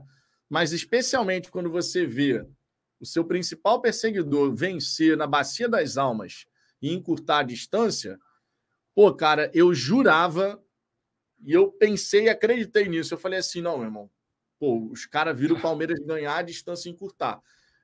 O mínimo que eu espero do Botafogo é jogar, meu irmão, com aquele tesão do início ao fim. Pode não ganhar, pra, mas aquele tesão pique, tem que estar presente. hoje era para entrar pique Luxemburgo, irmão. Apontado para o céu. Hoje era jogo para falar, meu irmão, eu não vou vou perder uma dividida hoje. Esse campo tá uma merda, vamos jogar com o campo uma merda. E não teve isso, cara. Não teve isso. Não teve isso. E aí Agora, não dá para entender, né? E aí não dá para entender por que, que o time, vendo o resultado do Palmeiras, entra na partida contra o Atlético nessa rotação. E algumas vezes a gente já teve que falar aqui sobre a rotação que a equipe entra fora de casa. E, que, e deixando claro, não só com o Laje. Já tivemos jogos fora de casa nesse campeonato que a gente tem que dar graças aos céus de conseguir a vitória. Fora de casa, a gente precisa mudar, porque antes, mesmo quando a gente não estava jogando bem fora de casa, a vitória estava acontecendo. Agora essa vitória não está vindo. São quatro jogos seguidos fora de casa e em 12 pontos a gente conquistou três. Para ser campeão brasileiro, além de você ganhar no estádio Newton Santos, você também tem que trazer pontos fora. Então, meu irmão, é, essa postura daí, essa postura daí, ela vai ter que mudar assim, ó. Não dá mais para a gente ver o time do Botafogo fora de casa jogar de forma amorosa. Não dá, não dá. Esse é o grande ponto, porque de verdade, o jogo vai se desenrolando, aí você vai vendo, pô, a marcação do Botafogo está encaixada, o Galo não consegue entrar. A marcação do, do Galo está encaixada, o Botafogo não consegue entrar. É jogo para uma bola. Tava desenhado que era jogo para uma bola. Tanto é que eu escrevi no grupo do WhatsApp do, do, dos membros do Fala Fogão. Eu falei: é jogo para uma bola, que essa bola seja nossa. Só que para você conseguir fazer lá na frente, você tem que acertar as jogadas, acertar os passes. E aí, o que me, me irrita, e eu acho que irrita mais todo mundo, é que, tipo assim, 0 a 0 tu tá lá, né? Vamos jogando, tal, tranquilo, toca devagarzinho para lá, para cá, erra um passe, recompõe. Aí toma o gol. Não, porque agora a gente tem que acelerar. Agora é passe para lá, é passe para cá, é movimentação, é chega na. Porra, meu irmão, isso aí me irrita profundamente, cara. Isso me irrita profundamente, que é sair, a... fiquei atrás do placar, agora eu vou correr atrás do prejuízo. Isso me irrita profundamente, cara. Porque não é, não é jogo para você deixar isso acontecer. Não é jogo para você deixar isso acontecer. Cláudio Carvalho, a diferença de pontos vai variar de acordo com os jogos de cada rodada. Para ser campeão, só precisamos de um ponto a mais. Seremos, com toda certeza. Para ser campeão, a gente só precisa de um ponto a mais. Só que a vantagem que a gente conquistou, a gente precisa ser inteligente na hora de administrar. Hoje, por exemplo, não era um jogo para você entrar e jogar da maneira como jogou em termos de postura, porque o time que foi a campo era esse aí que tinha que colocar. Mas em termos de postura, uma coisa é, né, Ricardo? Você está jogando o jogo, o jogo encardido, ninguém consegue fazer nada. Já tá no. Mas tu tá jogando, tu não tá naquela coisa morosa assim. Tu tá jogando, tá tentando. Aí vai chegando, sei lá, faltando cinco minutos, fora de casa, aí tu começa, né, pô, o jogo já tá se aproximando do fim, não deu para fazer o gol, mas Vamos pelo menos garantir esse ponto. Isso é uma coisa. Outra coisa é, tu leva o jogo inteiro nesse, nessa rotação baixa, toma o gol para ir elevar a rotação. Pô, isso aí irrita qualquer um, irmão. Não tem como. Cara, é, é aquele negócio. Repito, o nosso pior jogo, pelo menos na minha visão, até hoje, tinha sido o Cruzeiro. Eu não olhei para aquele jogo do Cruzeiro e falei, o Botafogo tá jogando, porra, num ritmo bem ruim, numa postura muito ruim. Aquele jogo ali foi claro que o Galo não ajudou em nada, também, assim como hoje. É, os jogadores não estavam numa, numa noite muito legal, o que pode acontecer, é óbvio, com todo mundo. Mas é, era nítida a, a, o comprometimento do time não perder por nada. Era nítido. Então, de tanto que o nível de crítica não foi nem perto, pelo menos eu, eu falo do nosso, porque do, do, do chat eu, eu, eu, realmente não lembro, mas certamente deve ter sido maior. É, o nosso não chega nem perto do nível que a gente colocou hoje de crítica. A postura dos jogadores. Naquele jogo, num problema tão bizarro. Poderiam ter jogado numa rotação maior? Sim, deveriam até. Mesmo com um gramado ruim. O Botafogo poderia ter ganho aquele jogo contra o Cruzeiro, que é muito time que o Cruzeiro. Agora, ainda assim, tinha um espírito ali de não perder aquele jogo por nada. Hoje, isso simplesmente não aconteceu. O Botafogo tocava a bola, era, era cara, era final de pelada. Sabe quando ninguém ninguém tá mais com saco? Ninguém tá mais com saco de nada. Aí toca a bola para lá, toca a bola para lá, até que alguém levanta. Pô, já deu, né, galera? É, é, é. é. Você tá rezando pro primeiro levantar a mão para acabar a pelada. Hoje, esse era o Botafogo hoje. E do outro lado tinha o Atlético Mineiro, que não era um primor, não estava ligado no 220, não esteve em momento algum, mas claramente era o time que queria ganhar o jogo. É, aí, aí alguém vai vir falar, ah, mas o Atlético precisa muito ganhar o jogo, porque não tá numa, tá, tá numa campanha muito ruim, eles têm que buscar uma Libertadores por conta do dinheiro, blá blá blá, por um investimento. Sim, mas o Botafogo está lutando para ser campeão brasileiro. Tinha que ter entrado uma rotação maior do que a do Atlético, com sabedoria, com inteligência, mas indo para o jogo. Eu sou melhor, eu tenho que ganhar o jogo. Tem que ganhar o jogo. O Botafogo tem que se impor. O Botafogo não é líder à toa, o Botafogo não é um time merda, o Botafogo não é cavalo paraguaio, o Botafogo não é elefante em cima da, da árvore. Todas essas besteiras que a gente escuta, isso não existe. O Botafogo está onde está por puro mérito do Botafogo. O time do Botafogo muito, é bom. E muito. O time do Botafogo é bom. O time do Botafogo é excelente. A gente tem excelentes jogadores. São jogadores do no, dos nossos sonhos, tecnicamente? Provavelmente não. A gente poderia ter é, é, um, um meio-campo é, ainda mais qualificado? É óbvio que poderia, claro que poderia. A gente, a gente não tem nenhum craque. Craque, craque, craque, na acepção da palavra, aquele inquestionável que todo mundo vai olhar e falar: esse cara é craque de bola, sei lá. A gente não tem. Mas a gente tem excelente jogador. O Tiquinho é um excelente jogador. O Eduardo é um excelente jogador. Gabriel Pires, quando tá bem e quer, é um excelente jogador. E assim a gente vai para outros tantos. E a gente tem outros bons jogadores. Mas esse time que tá aí já jogou bola e já botou todos os outros times no bolso. Em vários jogos, nem merecia ganhar tecnicamente, mas ganhou porque teve coração, porque teve alma. É, e foi uma que ao longo dessa campanha a gente, a gente é, ressaltou inúmeras vezes. Inúmeras vezes.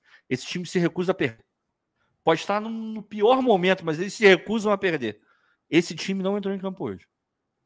Esse time do Botafogo não se recusou perder, a perder em momento algum. Flertou com a derrota a todo momento. Quando joga a bola, aí e joga. Não teve, sabe? Tesão, vamos lá, vamos lá, vamos lá.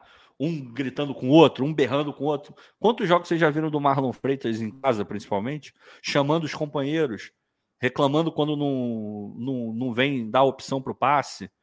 A gente não viu ninguém fazer isso hoje. Ninguém. Ninguém. Não pode ser assim. Não pode ser assim. Alex Tavares, a queda no desempenho chama a atenção. Essa queda de desempenho é... a gente tem que tratar da maneira correta, tá? Porque quando se fala em queda de desempenho, eu tenho uma visão muito particular sobre isso, tá? Já falei aqui. Contra o Flamengo, o time do Botafogo não jogou mal. Não jogou mal.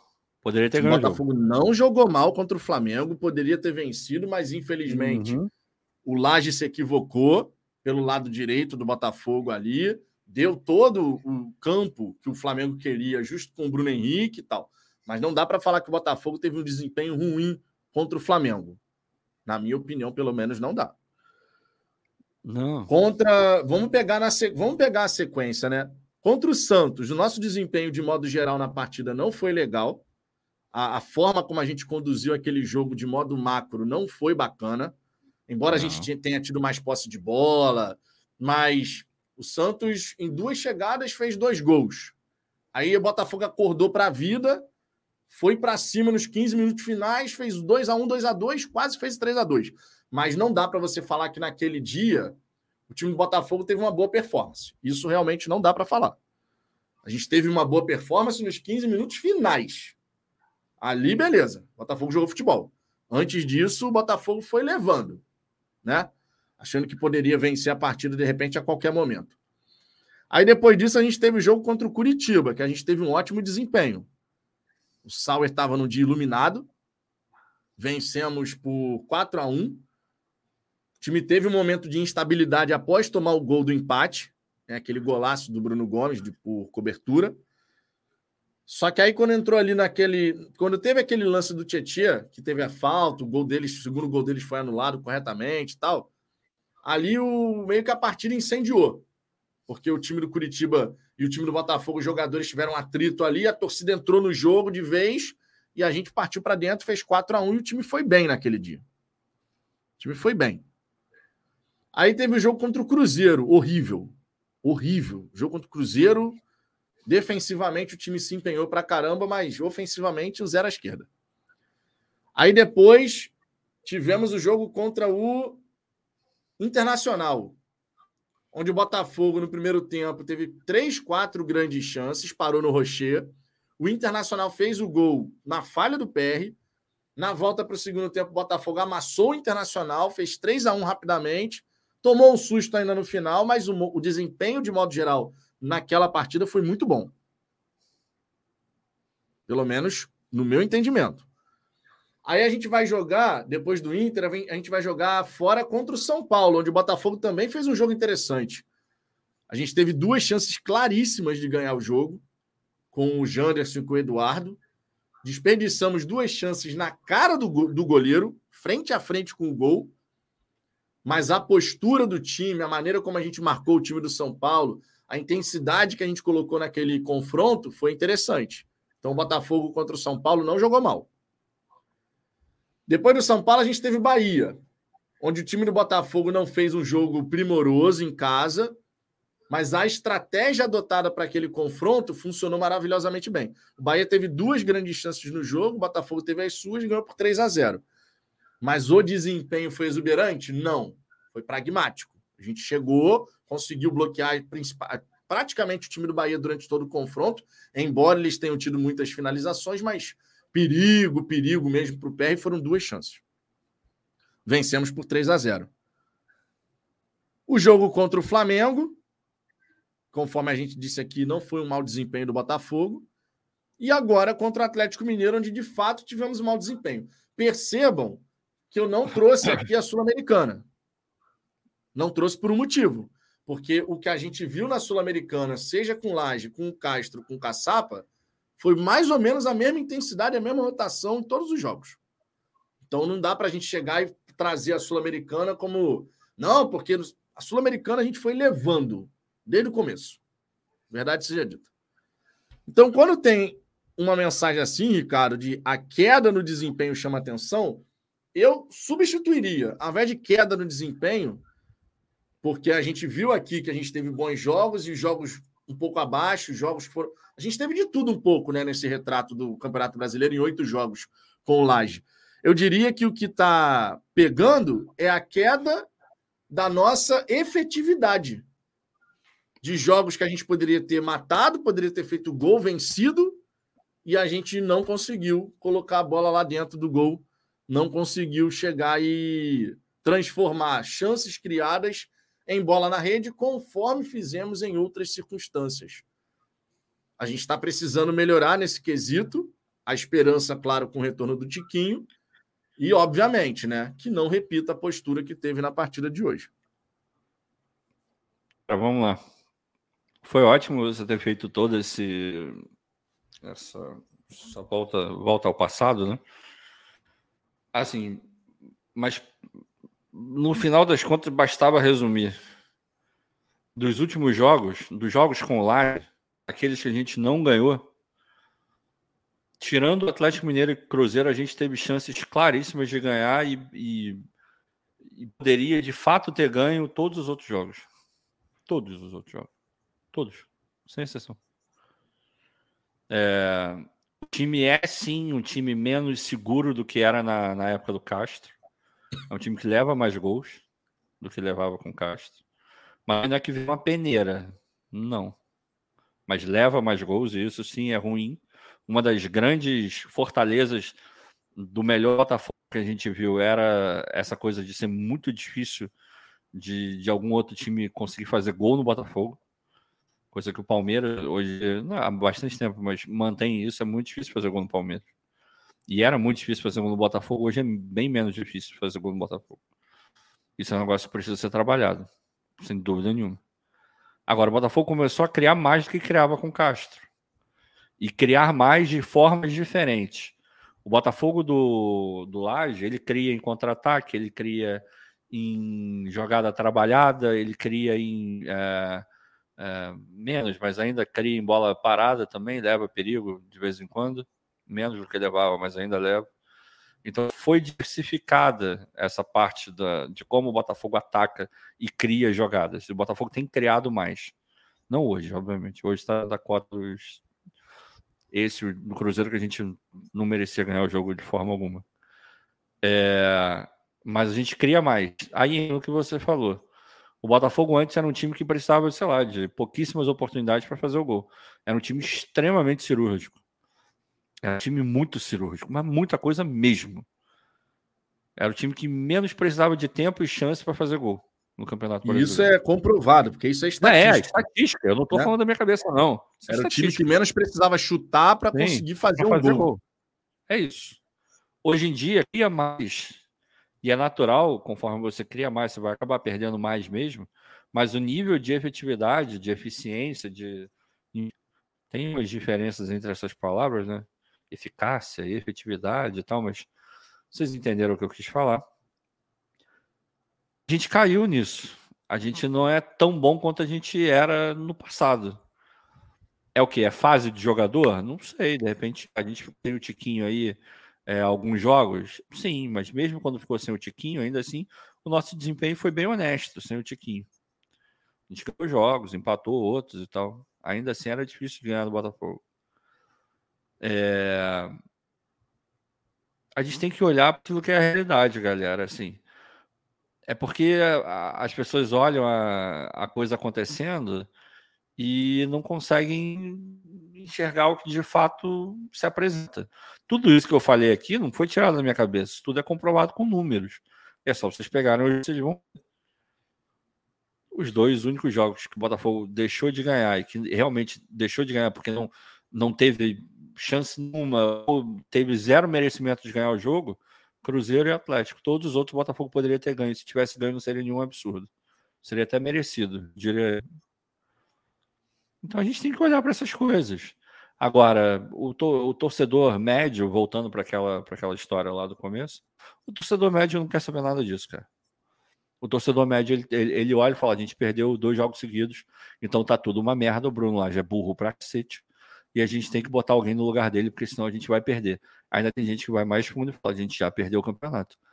Estando sete pontos na frente, confronto direto no Newton Santos, com o Grêmio e com o Palmeiras, que são os nossos é, perseguidores mais próximos. O Flamengo nunca foi perseguidor do Botafogo. Nunca. Em momento algum do Campeonato Brasileiro, o Flamengo perseguiu o Botafogo. Vou te dizer que nem o Grêmio. O Palmeiras é o, é o que está mais ali, né? Que mais se colocou ali nessa disputa. Então, sabe, é, a gente tem que botar a cabeça no lugar, cara. Tem jeito. É, o Júnior tá falando, a Zambuja, mas o que seria um torcedor médio? Eu já, eu já expliquei. É, mas enfim, é rotativo, de repente você não estava aqui. Quando eu digo torcedor médio, eu não estou falando que o torcedor é mediano, que o torcedor é incapaz ou que ele não é inteligente, não é nada, é só uma média. Como é que você. Quando fala o brasileiro médio é tal e tal coisa, o botafoguense médio é tal e tal coisa, ou sei lá, o, o marciano tal e tal, o médio é tal e tal coisa. Você pega dentro da, dentro da torcida, dentro de uma população, dentro de uma amostra, você vai ter é, torcedores de Botafogo que são equilibrados, tem torcedores que são um pouco menos equilibrados, tem torcedores que são completamente desequilibrados, tem torcedores que não tem nem como falar em equilíbrio, a pessoa vive no mundo da lua e só quer saber daquilo que ela, que ela acredita, e não adianta você comprovar que ela vai continuar acreditando na maior besteira do mundo, vai cair em fake news, vai entrar na pilha dos outros, vai ter torcedor que não está nem lá nem cá, vai ali, uma hora tá pessimista, outra hora tá otimista, Aí você pega e faz uma média desse torcedor. Como é que é a média do torcedor? Normalmente é aquele, aquele padrão que as pessoas falam. É o torcedor do Botafogo médio, se você for sair perguntando para as pessoas, de forma geral, por conta de tudo que a gente sofreu, tudo que a gente viu, o perfil do torcedor para a maior parte dos outros torcedores, o botafoguense médio, é o botafoguense pessimista, é o botafoguense que perdeu, tá tudo errado, nossa, aí volta, porque eu não ganho nada, 28 anos, não sei o quê. Esse é o Botafoguense médio. Agora, vão ter pessoas que são extremamente otimistas, que também não é legal, nem um extremo nem outro. O cara que é extremamente otimista, ele não considera que seja feita uma crítica ao Laje, por exemplo, mesmo se ela for merecida. Não, não pode criticar. Não pode criticar, porque aí você é contra o Botafogo, aí você não está na agenda positiva, você não tá... mas também não pode ser o cara que no, na primeira derrota tudo é uma merda, nenhum jogador presta, o Laje é um burro e não sei como ele está ali. Pelo amor de Deus, Textor demite ele. Não pode estar nem ali nem aqui. Acho que eu consegui explicar o que é um torcedor rádio. É a média, do, a média da torcida, gente. A galera está se sentindo ofendida pela expressão torcedor média. É a média da torcida. É. O Ricardo explicou perfeitamente aqui. Não é para ninguém se sentir ofendido, não. não, não quando, quando alguém fala sobre o perfil do botafoguense, algum programa esportivo, ah, qual é o perfil da torcida do Botafogo? Eles pegam o perfil pelo que é a média da torcida. Ah, o botafoguense mais ressabiado, mais desconfiado, mais pessimista. Por que, que falam isso da torcida do Botafogo? Porque é a média. Dentro uhum. da torcida do Botafogo, nem todo mundo é desconfiado, ressabiado. Tem gente que é hiper confiante, vai ser confiante em todos os casos e até às vezes ignorando a realidade. já vai ter outro torcedor que é, meu irmão, desconfiado até dizer chega. Você faz uma média dessa galera. E aí você chega no perfil geral da torcida. E esse é o torcedor média. A média da torcida. Não é para ninguém se sentir ofendido, não, cara. Fiquem é, tranquilos, vocês estão, estão, estão levando essa questão para um outro lado. Tá? Então, entendam a expressão. Tá? A expressão não tem nada a ver com diminuir ninguém, é a média não, da não torcida. Chamando, não estou falando que o torcedor é, é médio no sentido do cara ser burro, médio de, de intelecto, não tem nada a ver uma coisa com a outra. Até porque médio de intelecto, eu, eu poderia falar que é um torcedor, o torcedor medíocre, que está na média, que está não sei o quê, é o torcedor abaixo da média, e eu estaria, de fato, falando, é um quadrúpede. É, não é, mas não é isso. É tão simples quanto isso. É uma média do torcedor, é o perfil do torcedor do Botafogo. Você, você concorda que para você traçar um perfil, você não tem como falar de um a um? Cada torcedor do Botafogo, senão você não traça um perfil, porque cada torcedor é diferente. Você tem que pegar uma média daquela torcida para traçar um perfil mediano daquela torcida. Então, o torcedor médio do Botafogo é assim. Isso não quer dizer que você seja pessimista, mas o torcedor médio do Botafogo é entendido como um pessimista. Eu não sou, e ainda assim eu sou torcedor do Botafogo. Mas, querendo eu ou não, eu estou dentro do perfil médio do torcedor botafoguense. Eu também sou considerado nessa conta. É tão simples quanto isso. Leandro Grossi, apesar de jogar mal, o Júnior Santos teve dois lances iguais ao do Paulinho, mas não conseguiu dominar e definir no primeiro tempo. Detalhes resolvem Paulinho. jogos. Paulinho é muito mais jogador, né?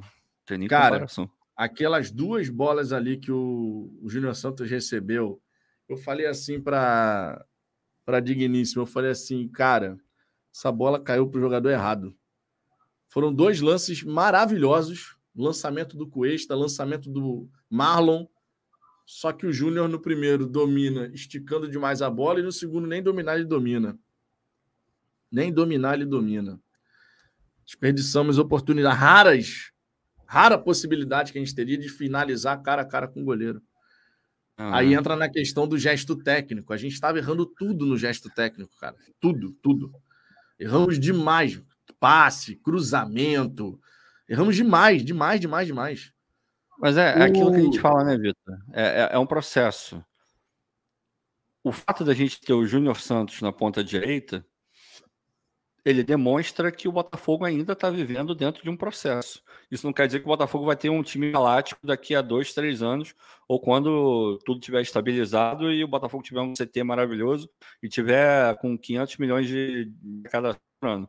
Eu não estou falando isso. Muito provavelmente a gente não vai ver um Botafogo galáctico.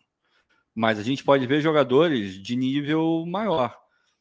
O Júnior Santos, ele não é um jogador do nível mais ter sido extremamente importante em algum momento, que não seja um, um jogador disponível. Não é. Ele foi importante, a gente tem que reconhecer isso. Mas não está sendo agora. Mas já foi. É... Ele não está no nível desse Botafogo que a gente quer e que a gente sabe que pode ser mas a gente ainda não está no nível de não ter o Júnior Santos como opção na lateral direita. A gente ainda está no nível de que o Júnior Santos vai fazer algum mínimo sentido dentro desse elenco. Fez o mínimo sentido. Daqui a dois, três anos, quatro anos, se continuar sendo o nível Júnior Santos na ponta, tem alguma coisa errada. É porque eu não estou chegando no, no ponto que deveria chegar. Mas por hora é isso. Sempre lembrando, esse Botafogo que está aí é, e aí não é, não é a gente tem que ganhar o campeonato, a gente vai ganhar o campeonato. Esses caras têm que ter essa mentalidade de ganhar o campeonato. E o objetivo do Botafogo hoje é ganhar o campeonato, não adianta dizer nada contrário, tá? Mas a gente não pode esquecer que o objetivo principal era uma vaga na Libertadores, não é ser campeão brasileiro. Ninguém imaginava que o Botafogo pudesse ser campeão brasileiro, a verdade é essa. E dentro desse contexto, o Júnior Santos faz ainda mais sentido na realidade do Botafogo. Não é o que a gente quer, mas dentro do nosso contexto faz total sentido ter o Júnior Santos. Aí você olha, vê a qualidade. A bola cai no pé do Júnior Santos é uma coisa, a bola cai no pé do Galo quando, quando tá lá o, o Paulinho é outra completamente diferente. São jogadores de prateleiras absolutamente diferentes. Porque o Galo está num outro momento. Não vou entrar no mérito da parte financeira, é sustentável ou não, e o feito lá dentro que, porra, é uma é um absurdo, assim, do início ao fim, a maneira como tem sido gerido o Atlético Mineiro. Mas fato é que a bola no Atlético vai cair no pé do, do Paulinho e no Botafogo vai cair no pé do Júnior Santos. É, infelizmente. É, é, agora, aquela história. O Botafogo, com muito mérito, se colocou na, na condição de ganhar o título do Campeonato Brasileiro. Exato. O objetivo é ganhar o brasileiro. Qualquer pessoa que fale qualquer Exato. algo diferente está viajando. Virou momento, isso, não era. Virou. Nesse momento, ne, vamos falar real. Nesse momento, se o Botafogo eventualmente fracassa na missão, é um fracasso retumbante. Fracasso. Não tem nem o que falar. Fracasso, não tem nem o que falar. Não, mas o, não, não dá. Antes não, do campeonato não, começar, o objetivo era Libertadores. E todo mundo estava consciente, beleza, Libertadores. Só que a gente se colocou na condição de poder ganhar o campeonato. Tanto é que a gente lidera o Campeonato Brasileiro desde a terceira rodada. Né? De fato, na ponta da tabela, todos os critérios de desempate. Então a gente já está aí há bastante tempo na liderança. Qualquer coisa diferente de no fim do campeonato o Botafogo está erguendo a taça é um fracasso, meu irmão. Surreal. Surreal. É, Tiquinho Deusares me preocupa muito porque os caras são acostumados. Os caras, claro, se referindo ao Palmeiras, são acostumados a ganhar título, nós não. E sempre crescem em jogo grande. Acho mais fácil eles vencerem o Grêmio que nós, o Corinthians. Então, cara, o que, que acontece? O Palmeiras não vem, apesar de ter ganhado esses jogos e tal, o Palmeiras não vem jogando assim um futebol bacana. Não. É cruzamento, cruzamento, cruzamento, cruzamento. Ficou assim o jogo inteiro contra o Goiás. Sem vergonha nenhuma. Tá? O próprio Abel falou sobre a questão dos cruzamentos. Ah, como é que saem a maioria dos gols em jogos do Campeonato Brasileiro? São várias as equipes que têm dificuldade de marcar cruzamentos. Bolas cruzadas na área. E o Palmeiras, ele usa dessa arma há bastante tempo, não é novidade. Só que já que o Palmeiras não está vindo no momento onde o futebol apresentado, o nível de jogo, é aquela coisa de outros tempos, a gente já teve Palmeiras em positivo até dizer chega. A gente já teve temporada do Palmeiras que era coisa assim surreal. Os caras com jogador a menos e ganhando a partida e classificando em Libertadores, é isso aí. Certo? Contra o Atlético Mineiro, vocês lembram? Palmeiras ficou com o jogador expulso e dane-se. Foi lá e ganhou e classificou. Só que esse Palmeiras de agora, que inclusive perdeu o Dudu, não é o de outrora. É um Palmeiras muito mais burocrático. Aí você pode falar, mas está ganhando. Sim, o Palmeiras, nesse momento, está fazendo o que o Botafogo fez no primeiro turno em várias oportunidades. Não jogamos uma partida exuberante, mas fomos lá e ganhamos.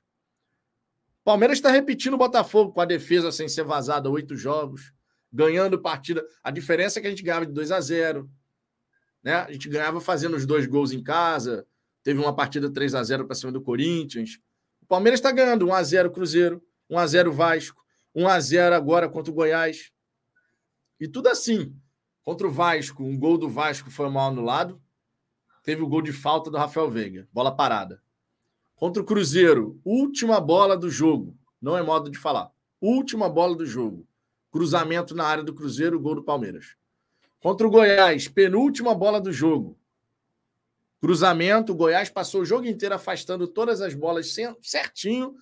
Na penúltima bola, pichotada do zagueiro, vai afastar, afasta errado. Palmeiras vai lá e faz o gol. Então, o Palmeiras agora, nesse exato momento, no sentido da eficiência né? De cria lá tantas oportunidades e, pô, criou duas, fez uma, criou três, fez duas, e não sofreu gol lá atrás, o Palmeiras está, nesse momento, repetindo o que o Botafogo fez no primeiro turno. Só que o desempenho do Palmeiras não é bom. O desempenho coletivo de realmente ser uma equipe que consegue impor grande dificuldade para seus adversários. Não é esse Palmeiras que está jogando. E por isso, esses dois jogos contra Grêmio e Bragantino fora considerando que Grêmio e Bragantino são, são dois ótimos mandantes, não serão jogos fáceis para o Palmeiras. Eles podem chegar nesses dois jogos e vencer os dois? Pode. Óbvio que pode. Pode acontecer. Mas o nível de jogo apresentado pelo Palmeiras não indica que vai ser a molezinha. Eles podem, de repente, empatar os dois jogos. Empatou com o Grêmio, empatou com o Bragantino. Se o Botafogo, por exemplo, empata com o Corinthians e vence o, o Goiás, conquista quatro pontos, a gente coloca mais dois pontos nesse cenário que eu acabei de falar para cima do Palmeiras. Ou seja, a gente encerra esses dois jogos com nove pontos para frente, para cima do, do Palmeiras. Tá entendendo? É jogo a jogo. É jogo a jogo. Não tem jeito. É jogo a jogo. Agora, isso que o Tiquinho Deusares escreveu aqui no, no Superchat é uma verdade. A equipe do Palmeiras veio se acostumando, não só a equipe, a torcida também, veio se acostumando a toda a temporada estar disputando e ganhando coisas importantes. Nesse momento, é muito mais fácil o torcedor do Palmeiras, até porque é o perseguidor. Se não alcançar, se não conseguir superar o Botafogo, a torcida do Palmeiras vai olhar por aquele viés. Ah, pelo menos a gente tentou. Fomos até o final e tentamos. Mas é muito mais fácil a torcida do Palmeiras estar serena do que a torcida do Botafogo, que está há 28 anos sem ganhar o Campeonato Brasileiro. Isso é óbvio. Ah, é questão isso é óbvio, claro. Claro, mas de novo, é rodada após rodada. A próxima rodada, Botafogo e Corinthians. Botafogo contra o Corinthians reserva por conta da Sul-Americana. A gente vai ter. É... A próxima rodada é Grêmio e Palmeiras, não é, Vitor?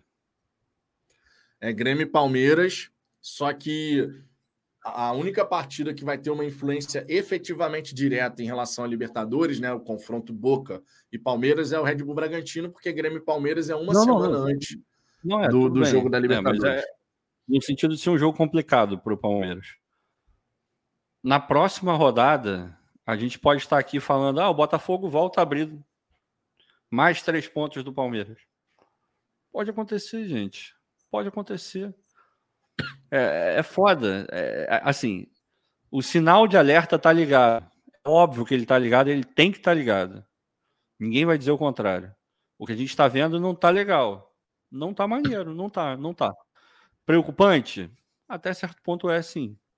É claro que é. A gente não vai é, mentir e fingir que não é. Eu, eu fiquei mais preocupado é, nessa rodada? Fiquei preocupado? Sim, claro que eu fiquei, óbvio. Quando você vê a postura, mas aí que tá. Não é nem tanto com o resultado. Porque o resultado é um resultado que poderia acontecer. A gente sabia que o Botafogo ia perder jogos. Eventualmente até seguidos, como os outros perderam. O Palmeiras perdeu dois jogos seguidos. A gente fez essa conta semana passada aqui. Eu lembro de ter perguntado, pô, vamos. Vitor, os outros já não perderam dois jogos seguidos? Aí a gente foi olhando, campanha por campanha. Palmeiras, cinco jogos sem ganhar. Flamengo também ficou jogos sem ganhar. É, Grêmio ficou jogos sem ganhar. O único que não tinha ficado era o Botafogo. Ficou agora. Ficou agora. Ah, o momento. Cara, momento ruim é final do campeonato. Se o Botafogo ficar atrás alguém no final do campeonato, esse é um momento ruim. Agora, o momento é esse. Os caras oscilaram um pouco mais atrás, a gente está oscilando agora, mas é um campeonato para cacete pela frente, dá para recuperar de boa. Na próxima rodada já pode começar a recuperar. Então, por isso tem que manter a calma. Mas o alerta tem que estar ligado ali. Tem que ter um papo interno. Falar, ô, garotada, e aí? Vocês vão jogar da mesma forma contra o Corinthians? Contra o Corinthians não tem outro resultado. Os próximos dois jogos qualquer coisa diferente de seis pontos, tá errado. Tá errado. Não, eu concordo. O Botafogo não pode nem pensar em perder ponto. Tem que dar a resposta. Tem que dar a resposta. Goiás. Tem que dar a resposta. Assim, tem que dar a resposta. A resposta deveria ter sido dada hoje. Exato. Um jogo altamente ganhável contra um, um, América, um, América, um Atlético Mineiro bem ágil, sem jogada, sem nada e sem um dos principais jogadores, o Hulk. A resposta era hoje era virar para o Palmeiras e falar: vocês podem fazer o que vocês quiserem. Eu tô cagando para vocês, eu vou ser campeão brasileiro aqui, ó. Fui lá e dei dois tapas na cara do, do Atlético Mineiro. Era para ter sido assim hoje. Mas ainda assim a gente olha e fala: tá, beleza. Uma merda, engole é, porra, a, a derrota e segue o jogo. Mas contra o Corinthians não tem escapatória qualquer coisa diferente de vitória contra Corinthians e Goiás e jogando sempre no talo de vontade, de foco, tecnicamente, dois excelentes gramados que vão vir aí, é, Neoquímica e, e Newton Santos. Os horários não são uma merda. Meu irmão, quer dizer, contra, contra o Goiás até, mas é, é à noite, né? Não teve, não falaram hoje que, que é melhor jogar à noite, porque o gramado né? não, teve isso, não teve? Teve isso. Falaram isso. Então vai jogar num, numa hora que o gramado tá, tá molhadinho, tá, tá, tá correndo a bola. Não tem escapatória, irmão. Time, se o Botafogo quer ser campeão brasileiro, nada diferente de seis pontos vai ser aceitável. E aí, e olha que, cara, para chegar no nível de falar isso, para eu chegar no nível de falar isso, eu, eu não falo isso quase nunca. Já falei, o uso da palavra obrigação é muito complicada. Mas, nesse momento, o campeonato está impondo ao Botafogo. Vocês têm que ganhar. Vocês têm que ganhar. Não tem, não tem negócio. Tem que ganhar de Corinthians e, e Goiás. Tem outro resultado. Simplesmente não tem. Exato. Ó, e só para deixar claro para uma galera que fica tão emocionada que para de escutar o que está sendo dito aqui, vocês entendem que aquilo que eu falei do empate com o Corinthians é um exemplo, né? Se não, não o Grêmio empata com, com o Palmeiras e Botafogo empata com o Corinthians, depois a gente ganha o Goiás e o Palmeiras empata com o Bragantino, nesse cenário a gente colocaria nove pontos à frente do Palmeiras. Vocês conseguem entender que é um exemplo, né? É óbvio que eu quero a vitória contra o Corinthians e contra o Goiás. Concordo plenamente, assino embaixo que o Ricardo falou aqui, da questão da gente ter que buscar essas duas vitórias depois de duas derrotas sejam menos emocionados, respira e busca escutar o que está sendo dito. Porque tem uns três aqui no chat que. Minha Nossa Senhora, né? Tem uns três aqui no chat que minha Nossa Senhora. A pessoa não está escutando nada do que está sendo dito, está interpretando tudo de uma maneira torta. Pelo amor de Deus, né? É... Carlos Maia, ó, Carlos Maia, começou o papo do Vitão de chamar os outros de emocionados. Tu é o único coerente no mundo. Com certeza, Carlos. Com certeza. Sou o único coerente da face da Terra. Maravilhoso. Douglas Barros, não dá para ter pensamento dicotômico. Uma coisa é ver oscilação e ficar preocupado, outra coisa é imputar que o mundo vai acabar no minuto seguinte. E aí entra a questão de torcedor que vai entrar nesse espiral descendente de tá tudo ruim, não vai dar certo, já era. Enquanto outros vão buscar manter uma serenidade. No final das contas, é uma escolha individual de cada torcedor. Michel, seremos campeões. O Botafogo não jogou bem, não merecia a vitória, mas também não acho que deveríamos sair com a derrota. Erro de arbitragem no gol mal anulado, mas seremos. Vamos aproveitar aqui a deixa desse superchat do Michel para a gente poder falar a respeito dessa questão do gol do Diego Costa que foi anulado. Eu tenho uma opinião muito clara e simples em relação a esse lance. Para mim, o Diego Costa não participa, simplesmente deixa a bola passar. Ele, obviamente, estava adiantado, mas ele não faz o menor indício de estou indo na bola, estou indo atacar a bola. Não tinha ninguém do Atlético Mineiro perto do Diego Costa. O, zagueiro do Atlético Mineiro estava próximo do Janderson. A bola bate no zagueiro do Atlético Mineiro, sobra para o Diego Costa. E, na minha opinião, nesse momento, quando o zagueiro do Atlético Mineiro faz menção de afastar, vai iniciar um novo lance. Na minha opinião, gol legal e o Botafogo prejudicado. Na minha opinião. E, inclusive, Ricardo, eu acho que o Diego Costa tá ferrado. Vou te falar por quê o STJD vai em cima do Diego Costa. Ele deu a seguinte declaração: está claríssimo que foi gol legal. Acho que eles aí meteram a mão na questão da interpretação. Nem pensou, nem olhou muito. Sabemos que para a competição ficar mais atrativa, tem que deixar o Botafogo mais próximo dos adversários. Ih, meu irmão, se for assim, acho eu, acho que, eu acho que o STJD vai em cima dele. Se for assim, se for em cima dele, vai ter que ir em cima do Bruno Lage, porque ele falou exatamente a mesma coisa. Ele falou que. Ele falou: vou botar o dedo na ferida. É, mais o dedo na ferida, a impressão que dá é que estão querendo tornar o campeonato mais atrativo ou ainda atrativo. O Lage falou exatamente a mesma coisa. Então, se forem pegar um, vai ter que pegar o outro. Eu, sinceramente, acho que. Enfim, vão denunciar, sempre denunciam, né?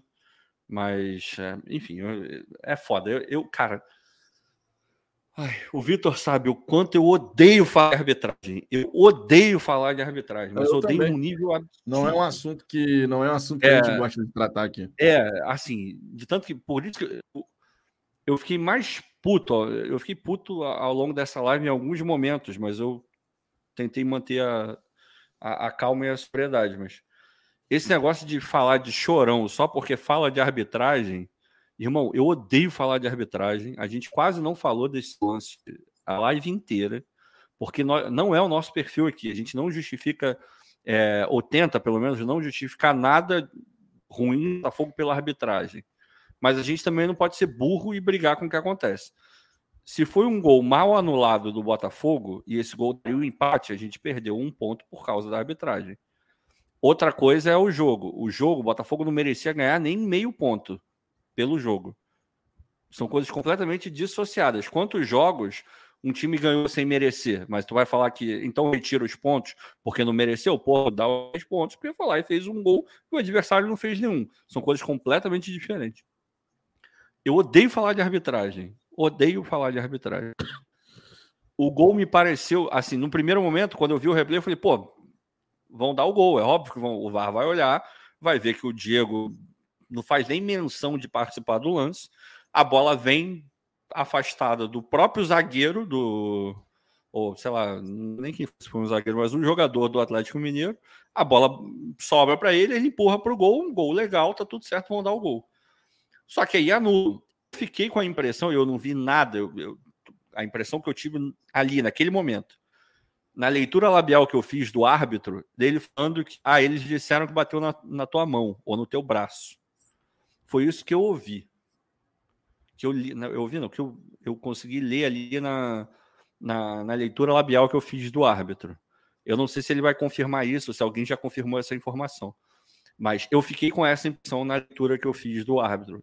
Eles disseram, eles, o VAR, de que bateu no braço, de que bateu na mão. Agora, aí tá no tempo do na mão, já vi gente falando que não caracteriza que começa um novo lance, porque ele não tinha o controle inquestionável da bola. Ele não pegou e, enfim.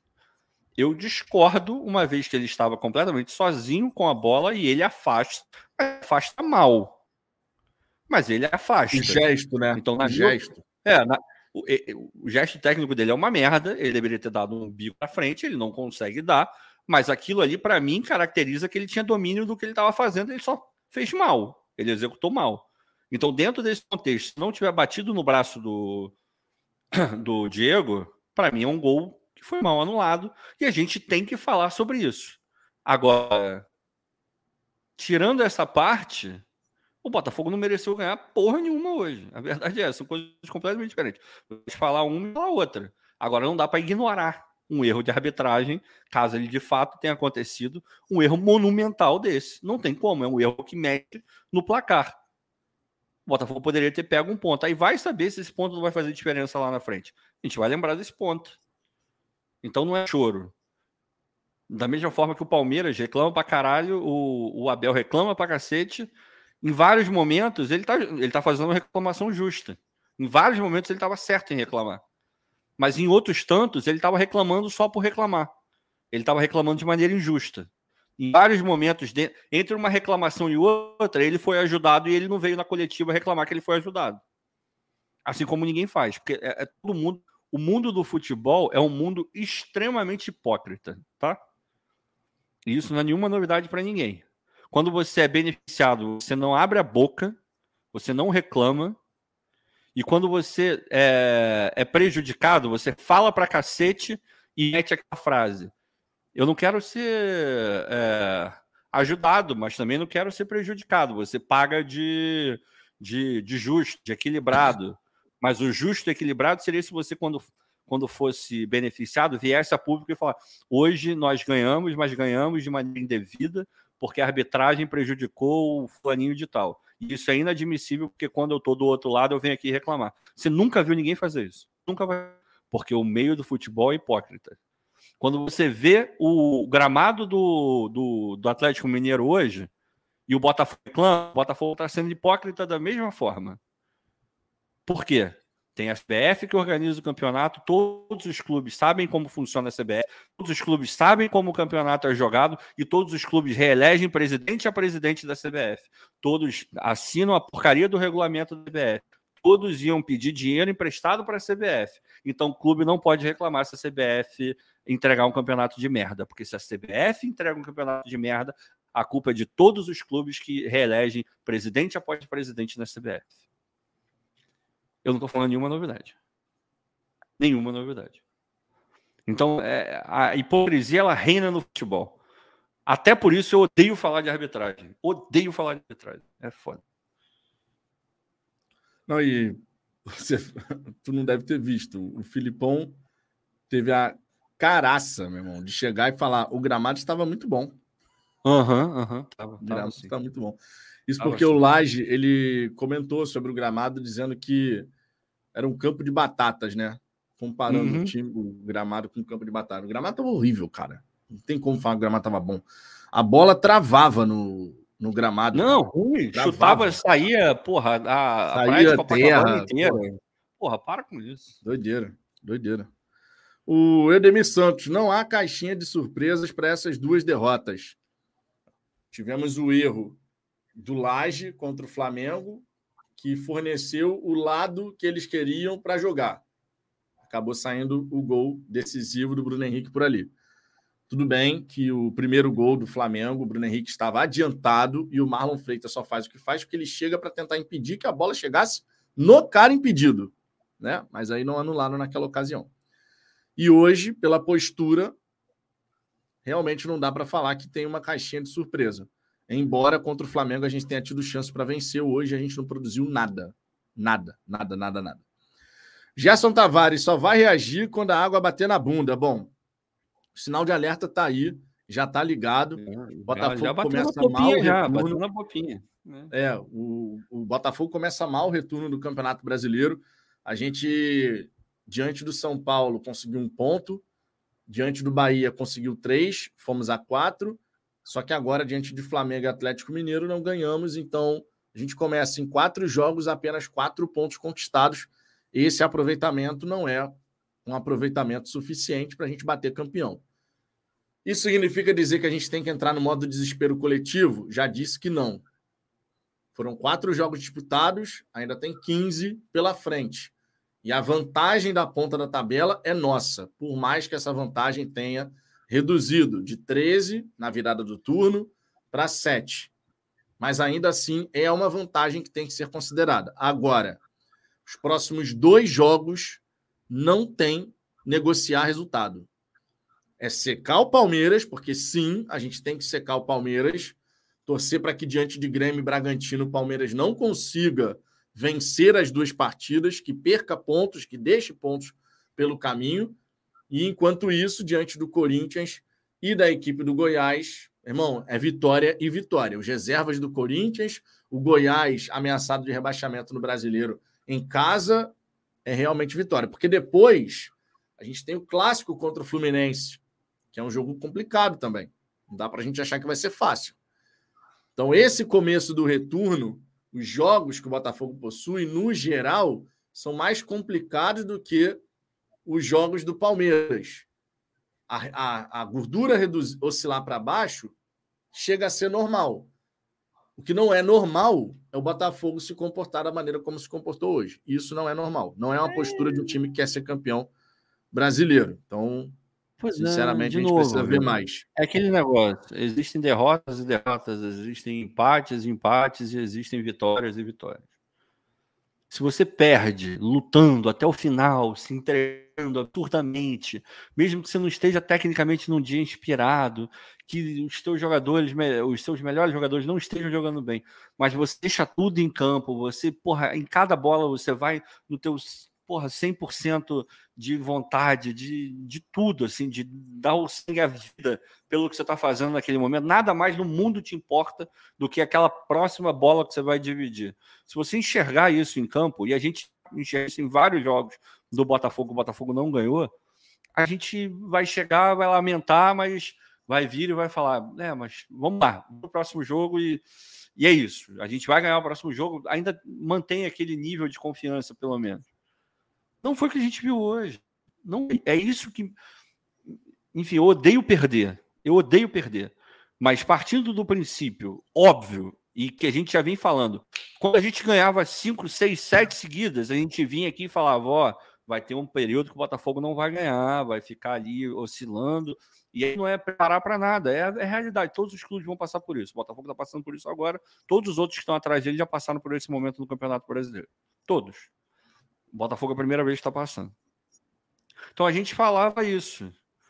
Então, mesmo nesse momento, era, era, era, era dado esse recado. Então é isso que me, isso me deixa puto. Então, a derrota ela viria. Poderia ser contra o Atlético, um jogo é normal, é, é, é normal é, o resultado. Botafogo ir a Minas e perder do Atlético. Assim como também é normal o Botafogo ir lá e ganhar do Atlético. E perder do São Paulo, São resultados absolutamente normais. Não é nenhum vexame, não é nenhuma vergonha o que aconteceu. Assim como não foi uma vergonha, foi, foi menos. É, aquela derrota do Atlético no Newton Santos foi mais perto de um de olhar e falar, pô, não era para ter acontecido, porque o Botafogo entrou então pelo o Atlético Mineiro no Newton Santos. Então aquela vitória foi, foi feia para aquela derrota foi muito feia para o Atlético. A derrota de hoje, se todo bem, toda essa entrega não teria sido feia para o Botafogo, porque era um resultado absolutamente normal de acontecer. Agora, foi muito feia pela postura dos jogadores. Então a gente já sabia que a derrota viria. A gente já sabia. O que a gente não sabia, o que a gente não tolera e não suporta é ver o nível de, de atitude que os jogadores tiveram hoje. E olha que, cara, eu amo esses jogadores, eu já falei isso um milhão de vezes. O que esses caras fizeram até aqui no campeonato. Todo, todo o entusiasmo que eles deram para a torcida do Botafogo, recuperar várias coisas da torcida do Botafogo. A gente viveu momentos incríveis com esse time até, esse, até essa rodada. A gente, cara, tem sido um campeonato muito foda para o torcedor do Botafogo, para os jogadores também. Então gente, eu respeito muito esses jogadores, mas hoje, hoje não foram os mesmos caras que entraram em campo. O Botafogo que a gente viu hoje não foi o Botafogo do Campeonato Brasileiro. O Botafogo que a gente viu hoje foi o Botafogo da Sul-Americana. E na Sul-Americana não era o time principal, hoje foi o time completo. É isso que, mais do que a derrota, muito mais do que a derrota, o que me chateia foi o que me chateia é ver a postura que, que eu vi hoje. É isso que, que mais me, me irrita. Não é nem tanta derrota, porque a derrota a gente já sabia que viria em algum momento, normal. Agora, a forma como eles jogaram hoje, voltante. Eu, eu, eu, eu fiquei muito puto, assim. Fiquei puto. Mas respira fundo, tem nada perdido, são sete pontos na frente dada seguinte é mais favorável para a gente do que para os adversários, e é completamente possível e imaginável até de que na próxima rodada a gente esteja falando aqui, voltamos a ter X 10 pontos, pontos quem sabe? 10, 10 pontos 10 de diferença pontos, quem sabe? Se o Grêmio vence o Palmeiras e o Botafogo ganha o Corinthians, a gente pode voltar a ter 10 pontos. Ponto. Aí, aí Grêmio... vai falar o quê? Meu irmão, a parada é a seguinte, Ricardo. Caiu para 7 pontos não era o que a gente queria. Não dá para voltar atrás. As críticas sobre o desempenho da equipe, comportamento, a maneira como eles encararam esse jogo, feitas. O que, que a gente tem pela frente de cenário? Temos que vencer Corinthians e Goiás. Seis pontos nos próximos seis disputados. E se o Palmeiras, digamos, empatar os dois, a gente abre quatro pontos. Ou seja, sete com quatro, onze. E é um cenário totalmente possível. O Palmeiras totalmente vai perder possível. ponto nesses próximos dois. Em pelo menos um desses dois próximos jogos, o Palmeiras vai perder ponto. Isso é absoluta que o Palmeiras vai perder ponto. O Palmeiras não vai ganhar os próximos dois jogos. Não vai ganhar. Vai deixar ponto no caminho. Porque o Palmeiras tem deixado pontos pelos, pelo caminho. Tem sido um time irregular. Tem sido um time que hum, dificilmente faz gol. É difícil levar também, mas fazer tem sido um problema pro, pro Palmeiras. E vai pegar dois times que, em, é, porra, em casa, é, o Grêmio é, é, O Grêmio tá onde tá pelo. pelo, pelo eu ia falar pelo Olímpico, olha como eu sou velho. É, pela Arena do Grêmio. É por ali que eles estão. E o jogo do Palmeiras também é fora de casa, né? Contra o Red Bull. Fora de casa, são dois jogos seguidos fora. As próximas duas rodadas para o Palmeiras são bem complicadas. E o Red Bull e o Red Bull tem jogado muito bem em casa. muito bem em casa, conseguindo resultados e tal. O Palmeiras vai deixar ponto nesses dois próximos jogos. Até por isso fica ainda mais é, latente a necessidade do Botafogo ganhar os dois próximos jogos. São dois adversários para lá de acessíveis, com todo o respeito do mundo ao Corinthians e ao Goiás. Então, calma, essas duas próximas rodadas podem fazer a gente olhar para essa rodada de agora e falar: puta que foi uma merda não ter ganho do Atlético. Mas a gente, no mínimo, voltou para onde a gente estava antes daquele jogo. E, na verdade, até melhor, porque a gente não pode esquecer que a, a cada é, jogo que passa, rodada menos que todo mundo tem para pontuar. É uma rodada mais é, próxima do título que a gente tanto quer. Então tá ainda melhor. Agora, a gente precisa pontuar, porque o Palmeiras vai largar ponto nessas duas próximas rodadas. Eu não tenho a menor dúvida de que o Palmeiras vai largar ponto. Nem que seja. E aí a gente tem os cenários. Só tem um cenário possível para o Botafogo: ganhar Corinthians e Goiás. Seis pontos. Nem que seja, ah, o Palmeiras ganhou um e empatou o outro. Pode acontecer. A Pode. gente sai de sete para nove pontos. O Palmeiras vai acabar deixando ponto pelo caminho. E aí o Botafogo vai. tem que aproveitar. No momento que o Palmeiras ceder um empate, perder algum jogo, o Botafogo tem que ter vencido para poder justamente recuperar a gordura a gordura ela vai oscilar. Não se engane, em momento algum era esperado que o Botafogo fosse acumular o tempo inteiro, por mais que a gente desejasse isso profundamente. Ah, queria ver o Botafogo com 15, 16, 17, 18 pontos, 20 pontos. Óbvio, melhor dos mundos. Mas o esperado é oscilar essa gordura. A gente está vendo esse momento de oscilação acontecer. E o que eu espero é que os jogadores, meu irmão, ó, foco total, 15 jogos. A gente precisa vencer pelo menos mais oito. Pelo menos mais oito. Faltam 15 jogos. Então não é um aproveitamento surreal, de absurdo, não, nada disso. Temos totais condições e eu acredito de verdade. Acredito de verdade que a gente tem condição e apesar dessas duas derrotas seguidas que incomodam, mas que esse incômodo possa gerar aquele estalo da mudança, né? Porque agora contra Corinthians e Goiás, efetivamente duas grandes decisões. Cada jogo agora é uma grande decisão para a gente poder conquistar a taça. Então que os caras encarem o jogo da maneira devida, né? É, Tiquinho Deusares, Palmeiras bem igual a goleada. Ok, vence mal, vitória curta. É, Palmeiras ele vem sendo efetivo nesses últimos jogos, né? Jorge K. O time está errando cruzamentos fáceis e passes de meio metro. A que vocês atribuem a queda técnica de todo o time e a falta de garra? Cara, essa é uma questão extremamente complexa. A gente pode falar do gramado? Pode. Mas o gramado vale para as duas equipes e o Atlético não errou o tanto de passes que o Botafogo errou.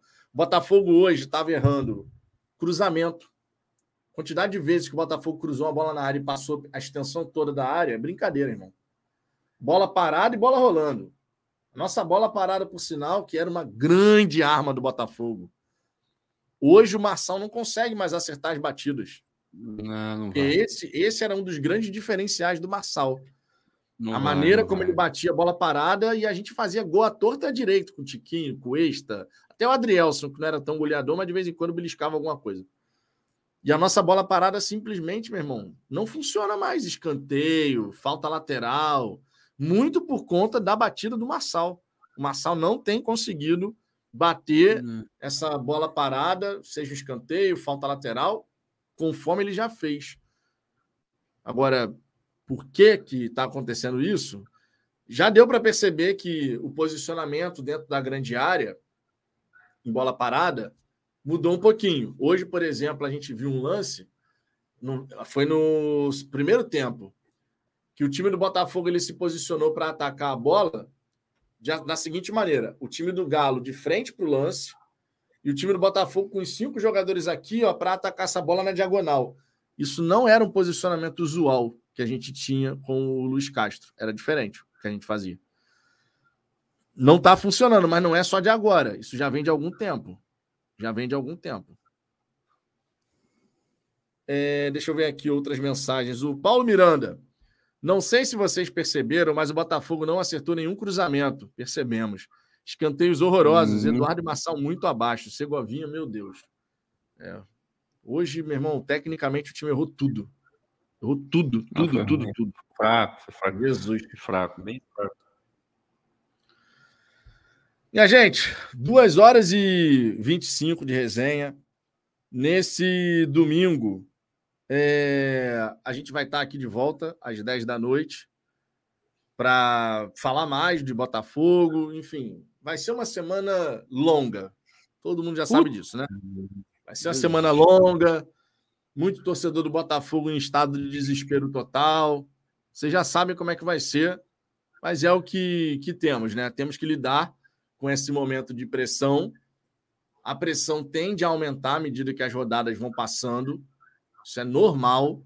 E o que a gente espera é que os jogadores experientes que a gente tem no elenco saibam manter o time dentro de um equilíbrio necessário para alcançar os resultados.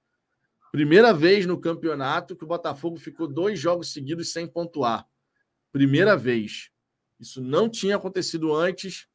Estamos com três derrotas seguidas, juntando a Sul-Americana Estamos oscilando para baixo, infelizmente, não estamos naquela crescente, mas a gente tem capacidade para voltar a emplacar a sequência de bons resultados. Esse time do Botafogo já fez isso. Foram duas grandes sequências, com cinco vitórias lá no começo, depois seis, após a derrota para o Atlético Paranaense, e a gente tem que dar uma resposta. E a gente espera que o time do Botafogo consiga dar essa resposta. Recadinho final, Ricardo. Ai, cara. Hum, é, sim e não, né? Sim, porque tem que ter, e não porque eu sei que não vai adiantar nada. É para a maioria. Quer dizer, para a maioria talvez eu esteja forçando. Para a parte, vai. Assim, é meio papo de coach, e eu odeio esse negócio de coach, tá? Odeio, odeio, odeio. Tem um monte de gente que embarca nessas historinhas aí e acaba ferrando com a vida, né? Mas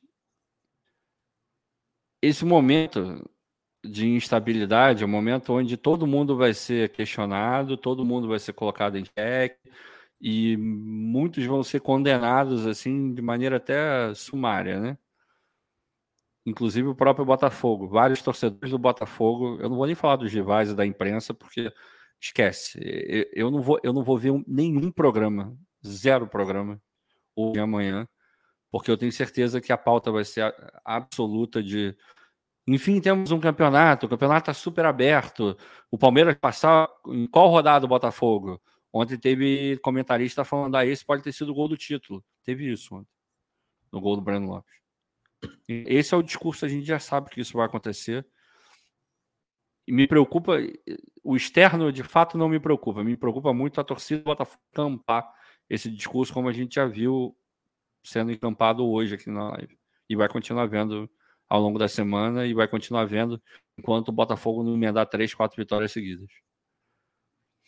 Aí depois das três, quatro seguidas, a próxima derrota vai voltar tudo de novo, porque é assim que funciona.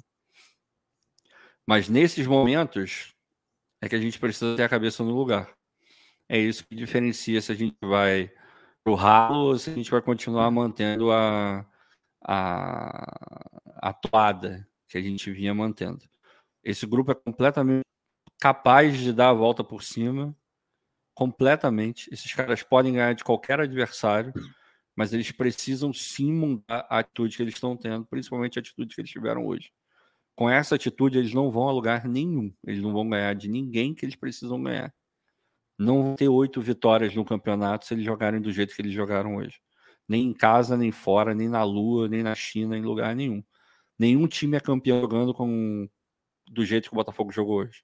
Nenhum, nenhum. Nem na cagada, não existe time campeão com a postura que o Botafogo teve hoje. E a gente sabe que esses jogadores não têm essa postura. A postura desses caras é a postura que a gente viu inúmeras vezes no Newton Santos e outras tantas fora de casa também, mesmo não sendo um espetáculo, como o Vitor falou. E a gente tem que lembrar o seguinte: sendo extremamente pragmático, enquanto não tiver nenhum time com mais pontos do que o Botafogo, é o Botafogo que está na frente, é o Botafogo que é o, o a primeira opção para ganhar o campeonato. Só depende da gente ainda. E depende. É, e ainda muito, são sete pontos na frente. Na próxima rodada podem voltar a ser dez. Então não é hora de desesperar. Não é. Se chegar essa hora, todos nós estaremos desesperados juntos. Tenho a menor dúvida. Mas essa hora ainda não chegou. Não chegou. Se eu viesse agora, eu vou usar palavras que o Rodrigo, o grande Rodrigo, Rodrigo lá da, da Cali Fogo, gente boa demais. Encontrei com ele aqui em Houston, pô, fiz uma aula de jiu-jitsu com, com ele, quer dizer, fiz uma aula, participei da aula, né? Não vou falar que eu fiz a aula. É, foi foda ver o, o, Rodrigo ali sendo admirado por todo mundo, dando a aula dele, cara, que pô, pessoa foda, assim, é, merece o que tem na vida. É, ele, ele virou uma ele falou uma coisa para mim que é muito verdade. Ele virou, Ricardo, se no começo do campeonato eu falasse que na vigésima cacetada de, de rodada o Botafogo estaria 7, 10 pontos na frente do segundo colocado, todo mundo assinaria um contrato na hora. Me dá isso. Não quero nem saber quanto custa. Me dá que eu quero. E esse contrato está assinado, a gente tem. Tá num viés de baixa, nesse momento tá, mas o campeonato é assim, o viés pode mudar de direção, sabe? Agora, a gente precisa manter a cabeça fria. É difícil pra caralho, tá? Muito difícil. Eu não vou fingir que não é porque é muito difícil. É óbvio que passa é, muita coisa pela cabeça, muita coisa ruim passa pela cabeça. Na minha, do Vitor, de todos nós aqui. Quem falar o contrário é mentiroso. Mesmo o cara mais equilibrado do mundo, ele hoje ele vai, vai sentar a cabeça no, no travesseiro e vai falar: puta merda. É, são sete pontos, eram 13. Porra, diminuiu mais do que deveria. Porra, a gente deu mole. E dá uma preocupação, sabe? Mas não pode paralisar a gente. Porque se paralisar, aí sim, seja o Palmeiras, seja o Grêmio, o Flamengo, aí esses caras vão passar por cima. Então a gente não pode colocar nesse lugar, sabe? Os jogadores não podem se colocar nesse lugar. É, e eu tenho certeza que esses caras não vão se colocar nesse lugar. Se a gente tem a sensação de fracasso se a gente não ganhar o campeonato, imagina eles. Imagina esses caras olhando para trás, por mais que sejam profissionais, que eventualmente até sair do Botafogo. Mas isso é uma coisa que vai ser lembrado para o resto da vida. E vou mais além, tá? Isso vai ser mais lembrado do que se eles fossem rebaixados. Eu não tenho a menor dúvida. Com certeza. Com certeza. Eu não tenho a Com menor certeza. dúvida. Que se eles perderem esse campeonato brasileiro, eles vão ficar marcados como o, o entregão, o elenco entregão, o elenco de não sei o quê, muito mais é, eu tenho, e no torcedor é a mesma coisa, tá? Eu tenho certeza que todos nós aqui não lembramos inteiramente o elenco rebaixado nos anos que o Botafogo é, acabou esse destino. A gente não vai lembrar 100%. A gente vai lembrar dos principais, talvez um ou outro reserva. Mas eu tenho certeza que todos nós vamos lembrar de todos os jogadores que fazem parte desse elenco se eles perderem o Campeonato Brasileiro. Você acha que isso não passa na cabeça deles? Passa. Esses caras não vão perder o Campeonato Brasileiro. Eles sabem que eles têm qualidade para ganhar o Campeonato Brasileiro. Eles não estão lá à toa. Então a gente tem que manter isso na cabeça, assim, sabe? É, é difícil pra caralho. É muito difícil. Tem sido muito difícil. Mas é, são as dores do crescimento. Se a gente quiser virar um clube vencedor daqui para frente, apagar de vez esse histórico ruim que a gente tem, a gente tem que ultrapassar momentos difíceis, não vai ser só coisa fácil. O campeonato, a, a nossa vida de voltar a ser um time gigantesco que a gente sempre foi e que a gente precisa voltar a efetivamente ser dentro de campo e levantando taça, ela não vai ser feita de, de só vitória em todas as rodadas fora e dentro de casa, não. Aquilo que a gente viveu é, é quase que um cenário utópico. É, foi uma coisa que dificilmente a gente vai ver de novo. Seja no Botafogo, seja em qualquer outro clube. Mas a gente precisa botar a cabeça no lugar. A gente não pode perder. É foda, cara. É foda. Mas vai dar pois é. certo. É. Uma boa noite para todo mundo. Claro, difícil, né? É... A gente não queria ver o Botafogo ser derrotado, ainda mais da maneira como foi. Agora é, irmão, concentrar no Corinthians, buscar a vitória contra o Corinthians, provavelmente reserva, e esses caras entrando com a postura correta numa partida tão importante. 15 jogos para a conquista do Campeonato Brasileiro. Tem muita coisa ainda para acontecer. O Palmeiras não vai ganhar todos os jogos, assim como o Botafogo não vai ganhar todos os jogos. Mas, no fim das contas, a vantagem ainda é nossa e assim a gente espera manter. Palmeiras encara Grêmio e Red Bull Bragantino, dois jogos seguidos difíceis fora de casa. O Botafogo tem pela frente Corinthians, com foco na Sul-Americana, fora de casa, um bom gramado e o Goiás no estádio Newton Santos. Temos que buscar os 100% de aproveitamento nesses dois confrontos, de maneira indiscutível. Beleza? Nesse domingo, a gente está de volta às 10 da noite. Queria agradecer imensamente a presença de cada um de vocês. Resenha pós-jogo assim sempre fica mais difícil de ficar passando na galera do chat, tá? Porque tem muita mensagem para trazer e comentar em cima da galera que está mandando super chat. Mas nesse domingo, cara, apareçam aqui que a gente vai dar uma moral para a galera que vai estar tá mandando mensagem no chat, galera que é membro também, tá? Para a gente poder fazer essa resenha de domingo à noite. A semana vai ser longa, vocês sabem disso. próximo jogo é só sexta. Então, respira fundo. Difícil hoje manter a cabeça no lugar, mas respira fundo porque ainda tem muita coisa para acontecer. Fechou? Um grande abraço para todo mundo. Um beijo no coração de cada um. Fomos!